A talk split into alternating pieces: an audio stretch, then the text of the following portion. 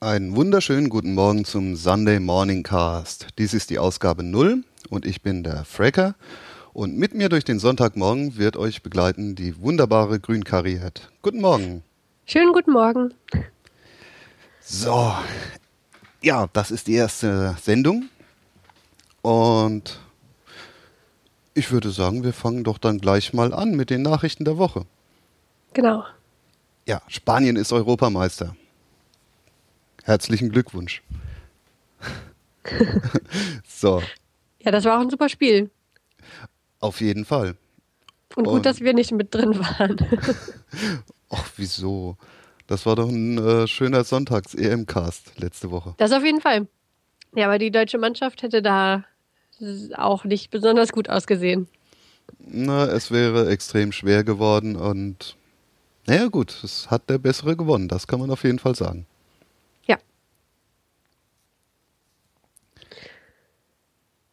Was haben wir denn noch für Nachrichten? Ja, wo wollen wir denn anfangen? Machen wir mal das schwere Thema zuerst. Die, Du meinst das Higgs-Boson? Ja, die CERN-Physiker haben, äh, wie soll man sagen, gute Anzeichen dafür gefunden, dass sie äh, das Higgs-Boson oder dass das Higgs-Boson tatsächlich existiert. Mhm. Mhm. Ich kenne leider nicht genug mit äh, äh, Teilchenphysik aus, um da mehr zu, zu sagen. aber es ist schön, dass Sie es gefunden haben. Na, das auf jeden Fall. Oh, beziehungsweise ist der Florian Freistetter hat ja auch schon so angedeutet, dass es ja noch cooler gewesen wäre, wenn sie es nicht gefunden hätten. Weil sie sich dann äh, hätten eine neue Physik ausdenken müssen. Weil das aktuelle Modell ja nicht mehr gepasst hätte. Ja. Umso besser. Mhm. Gut, dass es jetzt auch wirklich das Higgs-Boson ist, was vorhergesagt wurde, ist ja auch noch nicht ganz klar. Mhm. Da müssen ja auch noch ein paar Messreihen gemacht werden, soweit ich das verstanden habe. Ja, die haben bestimmt jetzt noch ein paar Jahre zu tun, allein damit. Ja, klar. Ja, und damit ist ja der erste Auftrag des äh, LHCs erledigt. Ja, kennst du die weiteren Aufträge, wofür das gebaut wurde? Oder Ähm, war das der Hauptgrund? Nein, nein, das war nur ein Teilgrund, sonst hätte sich der Aufwand ja nicht gelohnt. Stimmt. Na, zumal die ja nur auf halber Energie bisher laufen. Mhm. Also da ist noch einiges an Luft nach oben. Und ein Teilchen mit dieser Energie hätten sie auch durchaus noch in anderen bestehenden äh, Beschleunigern finden können. Und es gab ja auch schon Hinweise darauf. Deswegen war das vielleicht auch nicht ganz so überraschend, aber das sollte dann vielleicht doch lieber mal ein Physiker äh, erklären. da bin ich dann doch nicht tief genug in der Materie drin.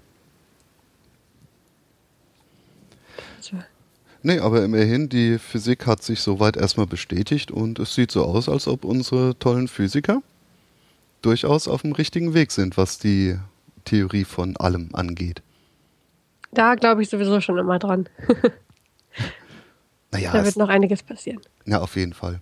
Aber es gab ja schon in der Geschichte äh, häufiger irgendwelche Irrwege. Wie zum Äh, Das Beispiel. ist auch wahr, ja. Ja, wie zum Beispiel diese Ether-Geschichte, die ja erst Anfang dieses Jahrhunderts, äh, des letzten Jahrhunderts, äh, aus dem Weg geräumt werden konnte. Mhm. Gut, ich denke ähm, sowieso, dass man immer nur das beste Modell irgendwie haben kann, was am besten funktioniert.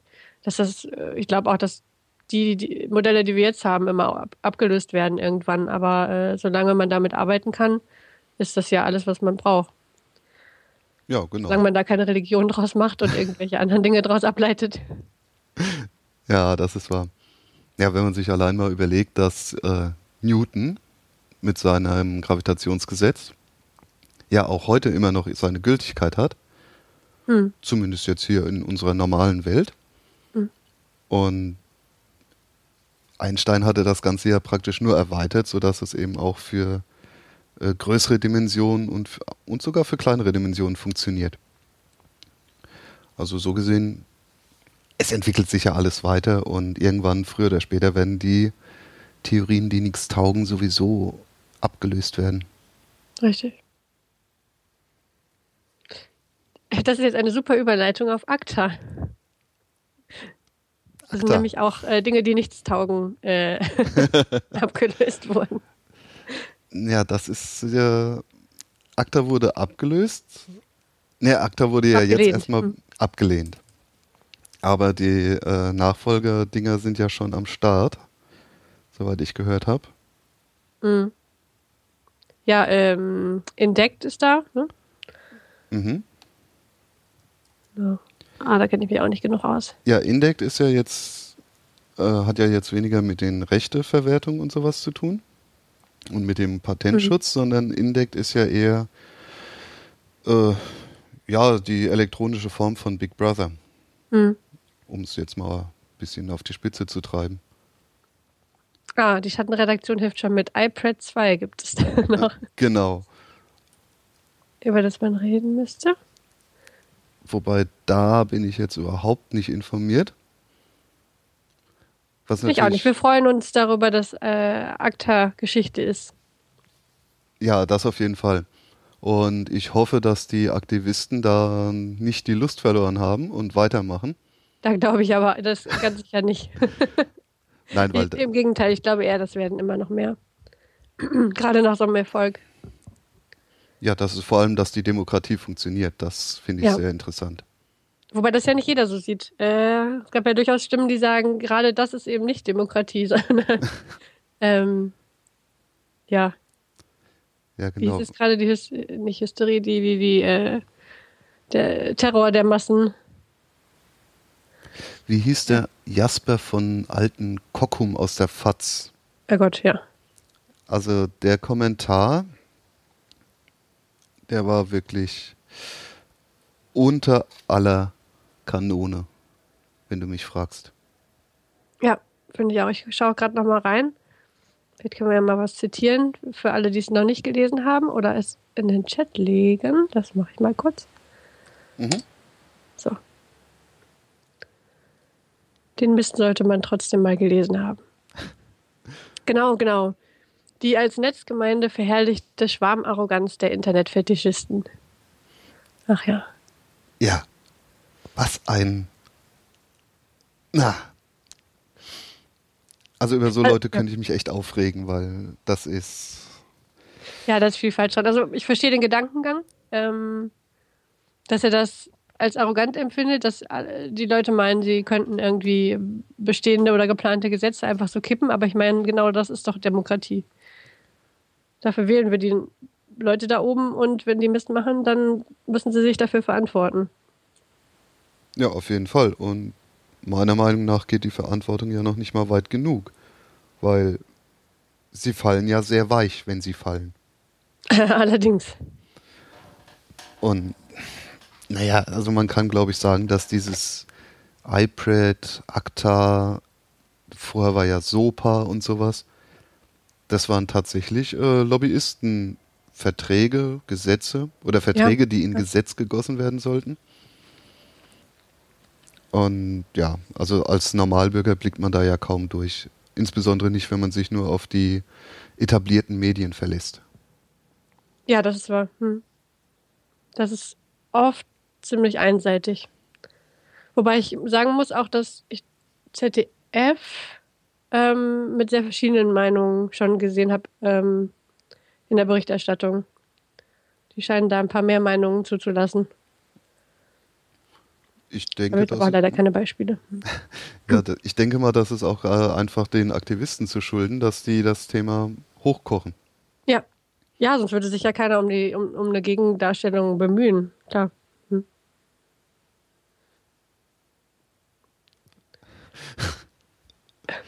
Gut, aber ich kenne mich viel zu wenig aus. Ja, ich leider auch. Um da tiefer drüber zu reden. Aber wir wollen ja auch nur ein paar Nachrichten. Wir wollen ja den Hinweis geben, dass die Leute sich informieren können. Und genau, und äh, die liebe Scarlett packt auch schon das Pad voll ohne Ende, das ist toll. ja. Aber eins muss ich sagen, diese äh, Akta ist tot-Geschichte hat mich doch tatsächlich dazu animiert, mal wieder meinen äh, Bleistift auszupacken. und ich habe mal ein kleines, äh, kleine Karikatur dazu gemalt. Aha. muss ich jetzt mal mit vollem Eigenlob sagen. Nein, ähm, es geht halt einfach, dass es nie aufhören wird, denke ich. Hm. ACTA ist beerdigt und Indect ist als nächstes dran und danach kommt iPad. Hm. Bleiben wir mal dran. Ja, es wird immer Leute geben, die diese Art von Gedanken irgendwie gesetzlich durchbringen wollen. Gab es ja auch schon immer. Ja, natürlich. Die wollen halt ihre Existenz gründen. Existenzsicherungs. Sichern, ja. Ja. Ne, deswegen finde ich auch so äh, die Möglichkeit, die man über das Internet eben hat, sich auch mhm. anderweitig zu informieren ja. und auch zu äh, mit anderen Interessierten zusammenzuschließen. Ziemlich cool. Ja, keine Frage. Da kommt auch noch einiges anderes auf uns zu. Wenn erstmal auch mehr Leute ähm, von dem Recht Gebrauch machen und sich auskennen, vielleicht wissen, wo sie sich, wohin sie sich wenden können. Ich glaube, mhm. das hat Anonymous jetzt auch schon relativ gut geschafft, ähm, auch andere Bevölkerungsschichten äh, dazu zu bringen, sich unabhängig zu informieren und bei sowas mitzuhelfen. Ja, auf jeden Fall. Nur ein bisschen na, skeptisch bin ich halt schon, weil es gibt doch so den ein oder anderen Looney, der ja. das Schiff Anonymous versucht für sich zu verwenden. Ja, klar. Gut, das ist das Prinzip. So funktioniert es halt und ähm, die Idioten gibt es immer. Aber wenn ich da lese, ich weiß nicht, ähm, der Jakel hat letztens mal was verlinkt in Twitter von ähm, normalen Hausfrau-Muttern, Müttern oder äh, die sich bei sowas engagieren. Äh, das sind längst nicht mehr nur die, die kleinen Script-Kiddies, sondern das hat viel größere Wellen geschlagen. Ja, auf jeden Fall. Und das finde ich an sich erstmal sehr positiv. Wenn dann irgendwelche Idioten zwischendurch einen Blödsinn machen, dann ist das so, aber. Na, ich denke, da wird einfach sich die hoffentlich vernünftige Masse durchsetzen. Ja, da glaube ich sowieso dran. Wenn ich was glaube, dann das. ja, da bin ich ja nicht immer so positiv, weil in der Masse reagiert der Mensch doch recht irrational. Zeitweise. Ja. Aber ja, das, ähm, ich denke, da gibt es eine gewisse Selbstheilungskraft. Und ja. Na, und am Ende ist es dem Planeten eh egal, wenn wir mal weg sind und uns kaputt pumpen. Auf jeden Fall. Da bin ich Optimist. Das sind ja nur unsere kleinen Probleme, die wir so machen. genau. Ähm, was haben wir denn noch an schönen Nachrichten? Ah, Bevor wir uns hier im Kopf und Kragen reden, ohne, okay. ohne Hintergrundwissen. äh, Aufregerthema? Ja, machen wir erstmal ein Aufregerthema, dann ja. beenden wir den ganzen Wochenrückblick mit was Schönem. Und zwar Ghana. Das haben wir ja gar nicht so auf den Schirm. Mhm. Aber Ghana hat tatsächlich seinen Migranten äh, die Erlaubnis entzogen, legal zu arbeiten. Beziehungsweise eigene Geschäfte aufzubauen. Aha. Das heißt, ähm, was zählt dann als Migrant, solange bis sie keine Staats, solange bis sie die Staatsbürgerschaft haben? Genau. Oder okay. Mhm. Also gibt es kein Visum irgendeiner Art, mit dem man arbeiten oder ein Geschäft auf, aufbauen kann, sich selbstständig machen kann? Nö, das dürfen sie nicht mehr. Oh. Und naja, die übliche Begründung natürlich, die kennen wir ja auch von äh, unseren hier. Hm. Äh, ja, das würde ja den eigenen Leuten die Arbeit wegnehmen. Der Klassiker. Ja, Die natürlich. Uns unsere Jobs. Ja. Na klar, deswegen werden sie illegalisiert. Hm. Äh, naja, also hm. das trifft dann natürlich auch gerade so diese kleinen Händler, Kleingewerbetreibenden besonders hart. Hm. Weil was soll der dann da machen? Ja, äh, nichts. Das heißt, äh, es ist auch für alle Leute, die jetzt schon sich was aufgebaut haben, gilt das. Ja, ja, genau. Die müssen okay. ihre Geschäfte auch schließen jetzt. Das ist hart. Also das geht noch nicht mal so weit, dass nur die Neuanmeldungen äh, unterbunden werden. Nee, die hm. Gesetze, äh, die Läden, die existieren, müssen schließen. Von nicht Ghana, Ghana-Ehen. Oh Mann. Ja, äh, fällt mir nicht viel zu ein. Das ist, ähm, das ist traurig. Na, das ist extrem traurig, aber ich finde es wichtig, auch mal zu sehen, dass in anderen Ländern so ein Unsinn auch praktiziert wird. Ja, auf jeden Fall. meine, die werden sehen, wo sie bleiben. Äh, man wird sicherlich nicht ähm, ein zufriedenes, wohlhabendes Land, in dem man Leute aussperrt die ganze Zeit. Vor allem Leute, die arbeiten wollen und ja. einen Beitrag leisten wollen. Also das ist völliger Blödsinn. Zumal jeder, der arbeitet, zahlt ja auch Steuern und unterstützt Richtig. damit ja dann den, den Staat. Richtig, das ist völlig hinrissig. Ja. Und, naja. ja, äh, gehen wir von der Kacke weiter, weil äh, eine halbwegs positive Meldung fand ich ja, dass Ponada vom Amt zurückgetreten ist. Genau, aber nicht von seinem politischen. Richtig, von dem Amt für Arbeit. Oder Bundesagentur für Arbeit. Mhm. Und damit macht er sich zumindest mal ein bisschen unangreifbarer. Weil, ja. Ja, weil diese Begründung von wegen, naja, wer vom Amt lebt, der ist halt ein Sozialschmarotzer und mhm. der soll gefälligst arbeiten gehen. Und warum zum Henker muss sich jemand, der vom Amt lebt, bevor er sich um sich selber kümmert, politische Arbeit machen? Wo kommt man da hin? Genau. Hinter beteiligen die sich noch alle irgendwo.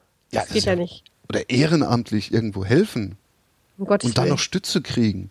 Das ist doch eine Sauerei. Nee, also es gibt ja auch kritische Stimmen äh, tatsächlich über Ponada, gerade von Don Dahlmann. Mhm. Ähm, wobei ich diesen Dingen, äh, diesen Vorwürfen jetzt noch nicht nachgegangen bin, deswegen will ich da auch gar nicht drauf eingehen. Aber die kommen in dem Kommentar zu dem Artikel Die drei Ebenen des Falls, äh, Johannes Ponada, eigentlich zum Ausdruck. Soll sich jeder mal selber durchlesen. Ja weil gerade dieser letzte Artikel äh, ist eigentlich auch ein sehr schöner Überblick, was der Ponada da vielleicht vorhat oder gemacht hat. Und was er auch alles ausgelöst hat. ja, ich habe es gerade mal in den Chat getan. Hm? Ne, es, es, ist vor allem, also, und wenn die ganze Sache nichts bringt, aber sie bringt hoffentlich äh, dass mal wieder über Hartz IV gesprochen wird und die Einstellung zu Hartz IV-Empfängern. Ja.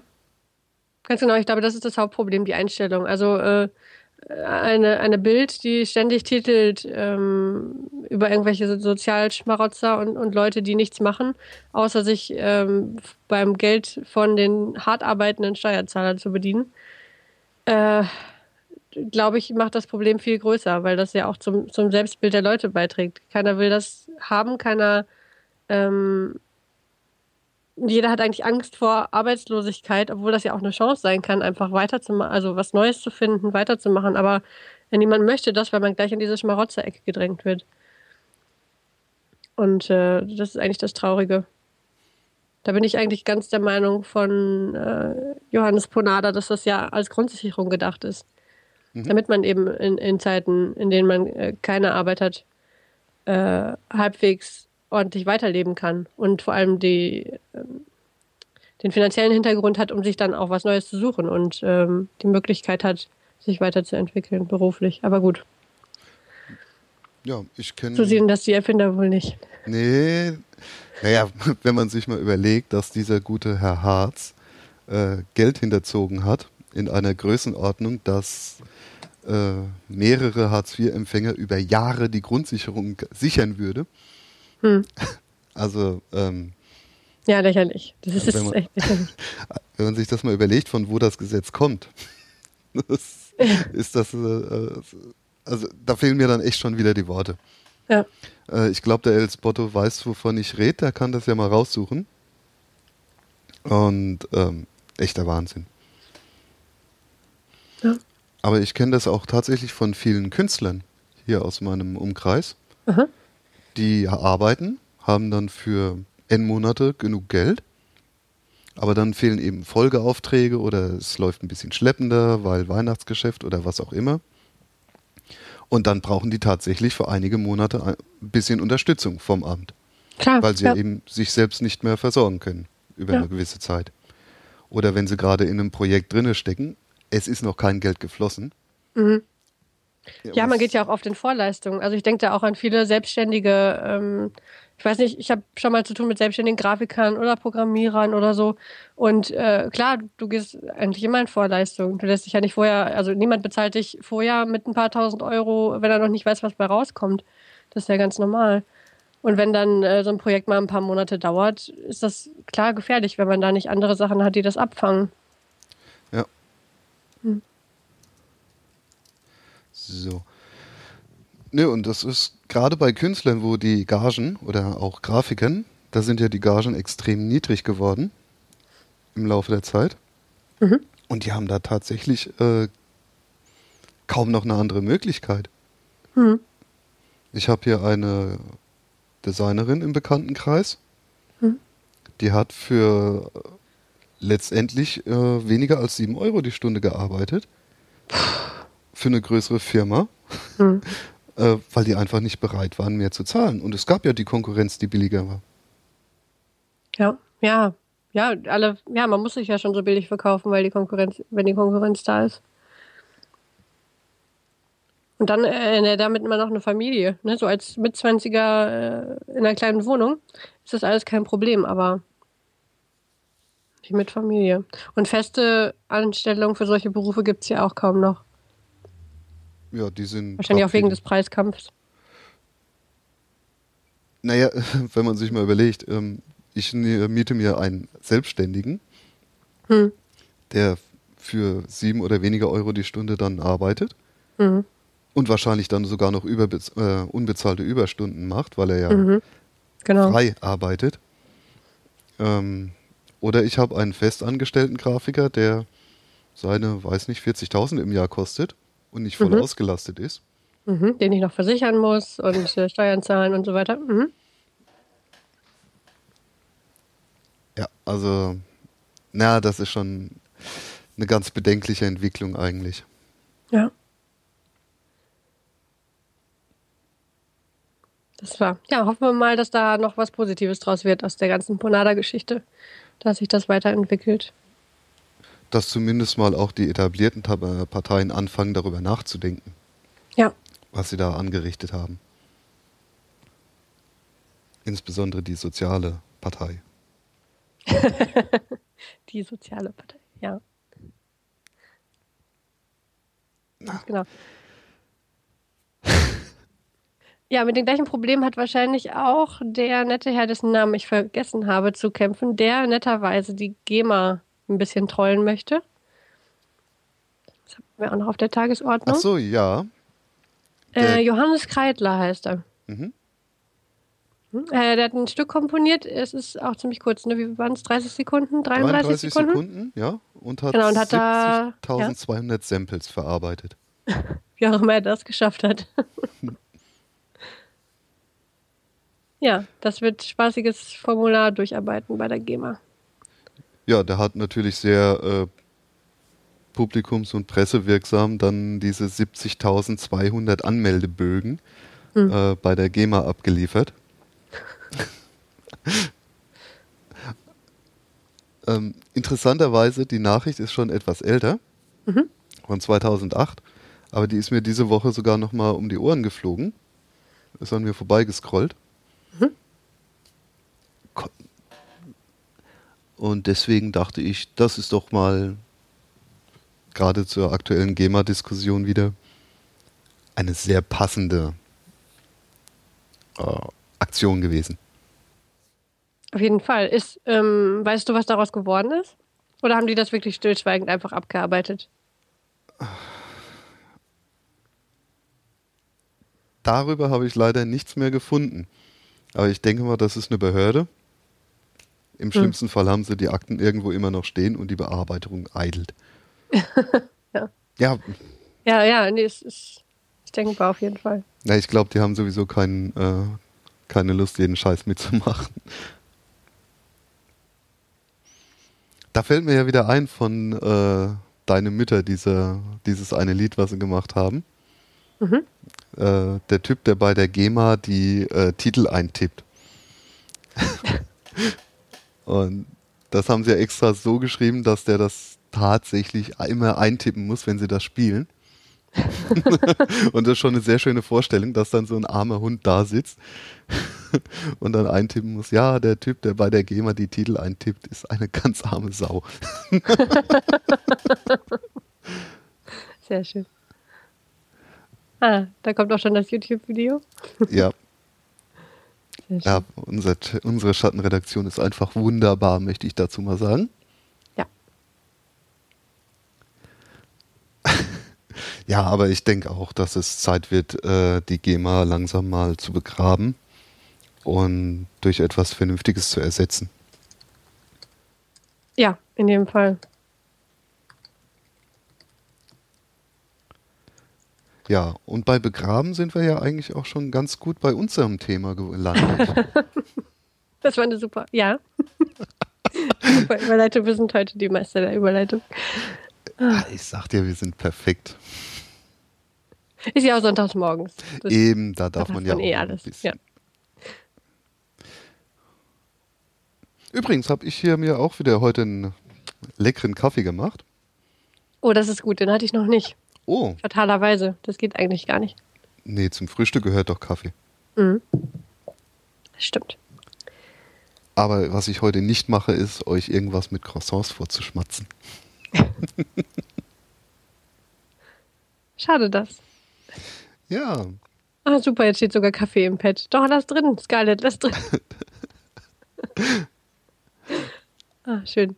Ja, wir können auch über Kaffee philosophieren, wenn das schon im Pad, also Darf durchaus ein Thema sein. Was trinkst du denn so? Ähm, ich habe im Moment einen Kaffee von einer lokalen Rösterei. Ach, mhm. Und ich weiß gar nicht, das ist so eine Arabica-Mischung. Mhm. Gut, die meisten Kaffees sind Arabicas. Aber die rösten sehr angenehm, finde ich. Also der ist jetzt nicht zu streng. Mhm. Wie heißt die? Also was heißt lokal? Äh, Berlin oder? Äh, ja, die kommt hier lokal aus Berlin. Wir haben mhm. ja hier zwei, drei Kaffeeröstereien. Ach. Ja. Toll. Ja, wusste ich gar nicht. Und äh, den Namen von dem Ding weiß ich gar nicht. Hm. Aber oh, hm. ich, ich habe das von den Bonanza Coffee Heroes gekauft. Das klingt ziemlich hipsterig. ähm, ja, das Fatale ist aber, die machen verdammt guten Kaffee. Ja, das ist doch wunderbar. Und da zahlt man zwar dann drei Euro für seinen Espresso, mhm. aber ja, der geht dann halt auch runter wie Butter. Das klingt traumhaft. Ach, jetzt habe ich Lust auf Kaffee. ich hab's dir gesagt. ja, mache ich mir gleich auch mal. Ja, wenn ich dir Musik einspielen soll, dann musst du Bescheid sagen. genau, das machen wir später. Ah, da kommt bonanzacoffee.de. Sehr sympathisch. Ah, das sieht so aus, als ob das die sind. Mhm. Der Laden ist auch total unscheinbar, was äh, ich auch sehr toll finde. Ja, die Website ist auch sehr unscheinbar. Mhm. War schön. Wie, ja. ja, aber wie gesagt, das ist jetzt mittlerweile völlig überlaufen. Mhm. Ja, spricht sich rum. Ja, das ist der Laden. Ja, das ist halt die Qualität. Hm. Und im Winter kann man da gar nicht hingehen, weil der Laden ist zu klein. Und das ist auch der Laden, wo man, wenn man hinkommt und die haben schon ein Gerät geputzt, zum Beispiel hier diesen Aufschäumer, ähm, dann gibt es halt keine Latte mehr. ne, weil ähm, es lohnt ja nicht für einen Kaffee das Ding nochmal anzuwerfen. Nee, klar, ja. Ne? Und der, wenn der Druck vom Kessel ist, ist ja sowieso vorbei. und dann gibt es das halt nicht mehr. Ja. Wenn man dann sagt so, ja, dann mach doch halt einfach so und Milch rein. Dann so, nö, machen wir nicht. Die machen nur okay. perfekten Kaffee. Zumindest war das früher so. Ja, nee, finde ich gut, so als Grundsatz. Mhm. Also, falls ihr mal in Berlin seid, ist ein Besuch wert. Mhm. Aber wie gesagt, im Sommer, weil im Winter hat man da keinen Platz drin. Mhm. Haben die denn auch to go? Kaffee, dann kann man ja, ja auch einfach wieder raus. Ich glaube. Oha, bin ich mir gar nicht sicher. Doch, doch, doch, müssen sie haben. Mhm. Müssen sie haben. Da muss man auch im Winter nicht verzichten. Ich schaue auch gerade, das ist ganz nah am Mauerpark. Mhm. Schön, schön.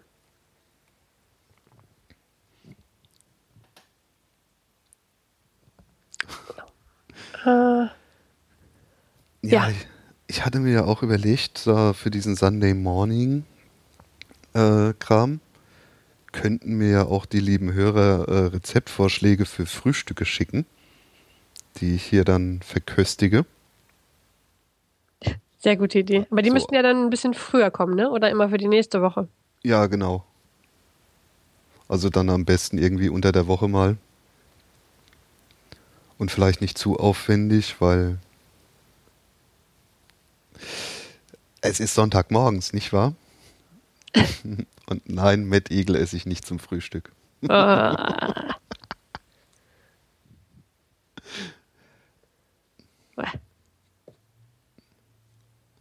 Da, da, da, nee, da stirbt man auch ganz schnell an Herzversagen, glaube ich. Jeden Morgen so ein Bettigel. Ja, mal kann man das ja machen. Ja, es gab doch mal so eine Diät, wo man morgens dann so richtig gekocht hat, wie man normalerweise es nachmittags, abends macht. Also praktisch das Mittagessen zum Frühstück. Mhm. Und dann über den Tag hinweg immer weniger isst. Sodass man Ja. am Abendbrot nur noch dabei ist, einen Kohlrabi zu knabbern. Das hatte ich tatsächlich auch mal eine Weile gemacht. War Äh, ganz klingt erstmal sinnvoll, ja. ja, war ja auch ganz angenehm, aber jetzt stell dir mal vor, früh morgens fängst du da an, dir Schnitzel zu braten und Pommes zu machen. das ist echt. Ach, ich glaube, das ist aber alles kulturell, das ist Gewöhnungssache. Ich meine, in England essen sie morgens auch äh, Würstchen und äh, gut, Rührei isst man hier ja auch schon mal. Aber das sind auch irgendwelche würzigen Würstchen und irgendwelche Pies und keine Ahnung. Also so ähm, herzhafte Sachen, warme Sachen. Das ist alles Gewöhnungssache. Und macht ja schon Sinn, wenn man morgens äh, äh, die ganzen Kohlenhydrate und so schon mal hat, dann ist man fit über den Tag. Hat mittags kein Suppenkoma. Äh, und abends, wenn man es eh nicht mehr verbrennt, äh, isst man dann auch nicht mehr so viel. Klingt erstmal für mich als Ernährungslein irgendwie ganz sinnvoll. Ja, klingt sinnvoll, nur wie gesagt, früh aber die morgens Gewöhnung. erstmal groß kochen. Wir hatten die Zeit. Naja, auch ich sitze ja auch immer zwei Stunden morgens, obwohl ich nur meine, mein kleines Müsli esse, aber auch netter Start, in den Tag, wenn man äh, sich das von der Arbeit her leisten kann oder früh genug aufstehen kann. Ja, ich glaube, das ist genau das Problem. Man muss ja so früh aufstehen, dass man noch kochen kann. Weil das, je nach dem Aufwand von dem Gericht, ist das ja schon eine Stunde. Gegessen ist es in einer halben Stunde. Das ist kein Ding. Aber die ganze Arbeit, die man da machen muss, schnippeln, putzen. Na, der fast abends frei ist doch super. Kommst nach Hause, kannst dich aufs Sofa fläzen. Nichts mehr kochen. Ja, ich glaube, ich muss es mal ausprobieren. Das klingt gut. ja, Ich habe immer abends keinen Bock mehr und dann Aha. ist ganz schnell die Gefahr, dass man irgendwas bestellt. Im Du Zweifel bist, Pizza. du bist auch irgendwie so ein Frühaufsteher, oder? Ja, Ah, okay. Bin sogar früher in der Schulzeit mal, wenn ich abends keinen Bock mehr hatte, morgens eine Stunde früher aufgestanden, um noch Hausaufgaben fertig zu kriegen. Mhm. Das ist ganz komisch, aber das ist bestimmt was Biologisches. Ich stehe morgens auf und dann bin ich erstmal fit. Und das Cool. hält dann so bis 11, 12. Hm. Na, ich brauche ja eher die zwei Stunden Frühstück dann, um ungefähr so auf Touren zu kommen, dass ich mal anfangen kann, darüber nachzudenken, jetzt mal loszugehen. Aber wenn man der, ich glaube, es war die Zeit, da gab es mal so eine schöne Serie über Schlaf. Ähm, da gibt es auch tatsächlich, das ist wirklich irgendwie, was weiß ich, genetisch angeboren, was auch immer. Ähm, dass es einfach Leute gibt, die das eine und Leute, die das andere können. Mhm. Also äh, die abends fit sind oder morgens. Also kann man sich das nicht aussuchen. Ja, interessanterweise als Kind war ich ja auch Frühaufsteher, morgens topfit und wach und alles. Aber Meinst du mit Kind? Was meinst du mit Kind? So vom Alter her? naja, das war, na, bis ich in die Pubertät gekommen bin. Und in der Pubertät hat sich das irgendwie schlagartig fast verändert. Ja. Was aber auch normal ist. Das ist ja, ne, genau, dann kommt man morgens gar nicht mehr raus und als irgendwann in der Rente steht man wieder morgens um fünf vor der Tür. Ah. Ja, mal gucken.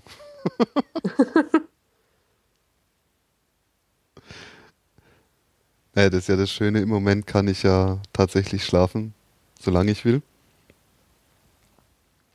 Also ah, fast. Ist, ah, wunderbar. Ja, der früheste Termin, den ich habe, der ist 10 Uhr und das ist echt human.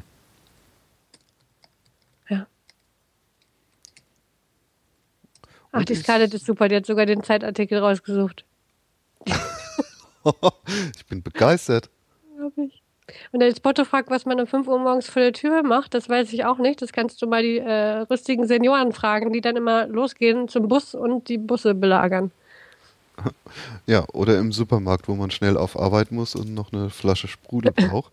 genau. dann, okay, die Supermärkte machen erst um sieben auf, aber wer weiß, wie lange man ja. so braucht, zu Fuß dann zum Supermarkt. Ja, wenn ich morgens um vier aus der, von irgendeiner Party komme, dann sehe ich ja auch die Leute schon irgendwie joggen oder auf Arbeit fahren. Hm, dann habe ich immer ein ganz schlechtes Gewissen und gehe ganz schnell heim.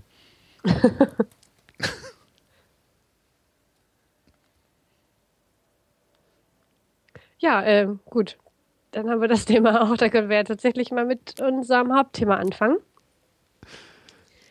Nämlich. Ja, ja oder hast du noch was da? Äh, nein, nein, nein, nein. Mach, okay. ruhig, mach ruhig weiter, mach ruhig weiter. Ich, ich habe das nämlich gerade in der Hand, den ersten Band. Mhm. Ähm, vom Sandman, geschrieben von Neil Gaiman. Und dann sind hier noch ganz viele andere Namen. Illustratoren und äh, wie sie alle heißen. Ähm, ich glaube, es gibt ja mal Zeichner und ähm, wie heißen sie? Die die Farben machen? Mhm, Kolorist. Koloristen, richtig? Mhm. Genau. Äh, und du hast wahrscheinlich vor dir liegen, äh, wie heißt es? Death, The High Cost of Living. Ist das richtig? Äh, nee, leider nicht. Ah, gut. Ich habe äh, Death, The Time of Your Life. Time of Your Life, ah, so hieß es richtig. Ja, aber vielleicht sollten wir erstmal den äh, den Zuhörern erklären, damit sie das einordnen können. Ja. Was denn da eigentlich Sache ist. Weil Neil Gaiman hat ja mit dieser Sandman-Geschichte ein ganzes Universum aufgebaut. Na, oder eher Multiversum aufgebaut. Mhm. In dem eben diese Entitäten, wie zum Beispiel The Sandman oder Sleep, äh, nee, Dream. Dream. Hm. Also der ähm, oder auch ah. Morpheus? Morpheus, genau. Der Gott des Schlafes. Äh, sein eigenes Reich praktisch. Hm, oh Gott, wie sagt man das jetzt? naja, er wird ähm, in der Serie zumindest äh, da rausgezwungen. Mhm. Durch so ein komisches Ritual einer. Äh, wie heißt sie denn? Einer, einer, so einer Gesellschaft irgendwie mystical Dinge machen, die so, so, so ein Hexereikram. Ja, und der wird dann ja irgendwie 70 Jahre festgehalten. Mhm. Und in der Zeit zerfällt eben sein Reich. Viele seiner äh, äh, Geschöpfe, sage ich mal, verschwinden zum Teil ganz oder äh, gehen ganz eigene Wege, mhm. was durchaus auch für den einen oder anderen Spin-off wohl gesorgt hat. Ja, den einen oder anderen ist gut. Wenn man sich den äh, Wikipedia-Artikel anguckt, ich leg den mal gerade auch in den Chat. Ähm, so. Da sind äh, unendlich viele Spin-offs. Ich kann die gar nicht zählen, so mit einem Blick. Also bestimmt 40 oder so. 30, 40. Ja, und einige gehen ja auch noch weiter. Mhm. da, ich glaube, ja genau, Deliriums Party ist anscheinend das letzte. Mhm. Und wie gesagt, das spannt sich alles so um diese komplette oder scheinbar komplette Welt, die ja so ziemlich alle Mysterien dieser Welt verarbeitet. Mhm. Also es gibt eben dieses Dreamland, es gibt das Totenreich, es gibt dieses Fairyland, also die, ähm, ähm, na, wo die Elfen leben. Wie heißt das auf Deutsch? Ja. Ja, warum nicht Fairy? Ja, könnte sein. Ja, Fairyland. Fairyland. Also dann diverse andere utopische äh, Reiche, die es dann existiert. Es werden alle Götter verarbeitet, es werden Mhm. alle Glaubensrichtungen verarbeitet und alles mehr oder weniger gleichberechtigt. Also ich Ja. konnte jetzt eigentlich nichts feststellen, wo irgendeine Glaubensrichtung bevorzugt werden würde. Nee, überhaupt nicht. Also die, das Einzige, was eben im Vordergrund steht, ist seine, äh, seine Geschichte, seine Charaktere, die ja irgendwie in jeder größeren Religion auch bestehen. Ne? Und die Hauptcharaktere, äh, jetzt brauche ich aber, glaube ich, ein bisschen Hilfe, um das auf Deutsch zu übersetzen, weil ich das halt auch nur auf Englisch kenne. Da gibt es ja diese List of Characters. Ja. Äh, das mal, genau. Also die Hauptentitäten, sagen wir mal, oder Personifikationen dieses universellen Konzepts sind ja. Hm, Das genau, sollte man vielleicht auch dazu sagen. Genau, es sind alles äh, Anthropomorphisierungen, genau. also äh, äh, Personifizierung von ähm, so Grundkonzepten, wie Mhm. eben ne, Träume, Tod. Ähm, und sie heißen auch zusammen, äh, ich glaube, The Endless sind es, ne? Genau, die die, Unendlichen. Äh, Unendlichen. Ja, wir können ja mal kurz äh, die Liste durchgehen. Und zwar, er hat ja sogar die ganzen äh, Entitäten nach ihrem Alter sortiert. so, was praktisch, wer praktisch zuerst da war und wer als jüngster, ich sage mal, äh, in die Welt hineinkam. Mhm. Ja, und das ist ja zum einen erstmal Destiny, also Schicksal. Dann kommt Death, also der Tod. Danach schon Dream oder Morpheus. Danach Destruction, was vorher Prodigal heißt. Also das ist dann irgendwie Zerstörung, äh, Chaos, denke ich mal. Ja. Dann Desire, Verlangen. Äh, Despair, Ähm, Verzweifeln, sowas? Verzweiflung. Hm, Ja. Verzweiflung? Hm. Und dann Delirium. Also, oder Delight hieß er vorher. Ja, was sehr schön ist, weil das im Grunde ja ein kompletter Gegensatz ist. Ja, ja, genau. Wobei, ja, da kann ich ehrlich gesagt auch gar nichts zu diesem Charakter so sagen, weil der ist mir noch nicht untergekommen. Hm. Aber zumindest die ersten drei habe ich schon in den äh, Comics kennengelernt. Und Ja. finde ich sehr interessant, wie die dargestellt werden. Weil Destiny wird so als alter Mann mit seinem Buch äh, gezeichnet, Mhm.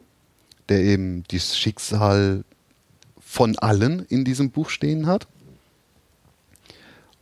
Und Death ist eine junge Goth-Frau, oder man kann schon fast sagen Mädchen. Mhm. Ja, sieht sehr jung aus, sehr zierlich Ja. und ist auch extrem freundlich. Also nicht so dieser äh, Sensenmann mit seinem Skelettschädel. Wobei der manchmal auch sehr freundlich ist. Kommt auf die Geschichte an. Ja, Ja, bei Pratchett hat er ja eine sehr, ähm, da war er sehr sympathisch. ja, auf jeden Fall. Also da, bei Pratchett ist es auch einer meiner Lieblingscharaktere, äh, Charaktere, muss ich definitiv, äh, muss ich äh, zugeben. ähm, ja, zumindest in Comics habe ich so mit äh, Tod. Ja. So, und äh, Dream ist dann eher so ein junger Mann, sehr energisch, Mhm. der, ja, mh, weiß ich nicht, äh, wie würdest du den beschreiben? Ähm, ein junger Mann, ja, ich, vom Alter her sehr schwer zu beschreiben. Ich hätte jetzt gesagt, so in den 30ern. Ähm, was ich sehr schön finde, ist, dass so, sowohl er als auch Des, zumindest in den Zeichnungen, die ich von ihnen kenne, ähm, beide so völlig wuschiges, schwarz-blaues Haar haben. Ähm, ziemlich Neil Gaiman-like. Mhm. Aber er hat auch im Nachwort geschrieben, dass da viel von ihm selbst drin steckt. Ähm, äh, ich glaube, seine Haare haben sogar einen eigenen Twitter-Account. Das ist so ein bisschen ein Running Gag. Ah, okay. was ich sehr interessant fand, äh, ich war auf der Seite von Neil Gaiman und mhm. der Charakter Dream hat tatsächlich ein bisschen Ähnlichkeit mit ihm. Auf jeden Fall. Also die, in den alten Fotos hat er immer noch sehr, sehr irgendwie äh, äh, so zurückgekämmtes, gepflegtes Haar, aber äh, heutzutage hat er immer nur so einen riesen Mob einfach auf dem Kopf. Mhm. Und äh, das passt schon sehr zu, der, zu den Zeichnungen. Auch von ja, der Länge her so. Ich denke, das hat er auch ein bisschen gemacht. Und ja. so diese Kleidung mit diesem langen äh, Trenchcoat und so. Genau, das passt auch. Dieser Goth-Style, das ist definitiv sein, sein Ding. Ja. Eindeutig. Ähm, es gibt so viel, worüber man sprechen könnte. ja, ja. Äh, fangen wir doch mal vielleicht da an. Du hast ja den ersten Band gehabt. Mhm. Und da ging es ja hauptsächlich darum, dass äh, der gute Dream gefangen genommen wurde, wieder befreit wurde. Mhm. Ähm, ja, oder sich befreit hat durch eine Dummheit ja. äh, von demjenigen, der ihn mal äh, aus seinem Reich geholt hat, ja. Und dann er auch sein äh, Traumreich wieder aufbaut. Ja. Ähm, aber was kann man sich denn eigentlich unter diesem Traumland vorstellen? Beziehungsweise wie, äh, was macht er denn da mit den Menschen oder mit den hm. anderen Wesenheiten? Also was man mitbekommt, ist auf jeden Fall, dass er für die Träume zuständig ist, dass er die erzeugen kann, ähm, so wie er möchte. Und äh, während er eingesperrt ist äh, und sich nicht darum kümmern kann, passieren auch viele merkwürdige Dinge. Also es werden so ein paar Einzelschicksale auch dargestellt. Ähm, eine Frau, die, also oder mehrere, die nur so dahin leben, gar nicht mehr wach werden, aber auch nicht wirklich schlafen, die quasi ihr ganzes Leben verpassen. Ähm, oder jemand, der immer so durch die Stadt wandert wie ein Zombie, aber und auch nicht spricht, aber eben noch lebt. Äh, ja, solche Dinge, ähm, eben, eben weil sie nicht träumen können. Und weil da äh, die Welt gehörig ins Ungleichgewicht gebracht wurde. Ähm, als er dann wiederkommt, geht das plötzlich alles wieder, was aber trotzdem traurig ist, weil zum Beispiel die eine Frau, die im, ähm, ich glaube, im Altersheim ähm, äh, untergekommen ist, die immer nur in so einem wach, halben Wachzustand, Schlafzustand irgendwie sich befindet, feststellt, irgendwie hat sie geträumt, sie hätte ein Baby gehabt. Das ist irgendwie sehr, sehr traurig.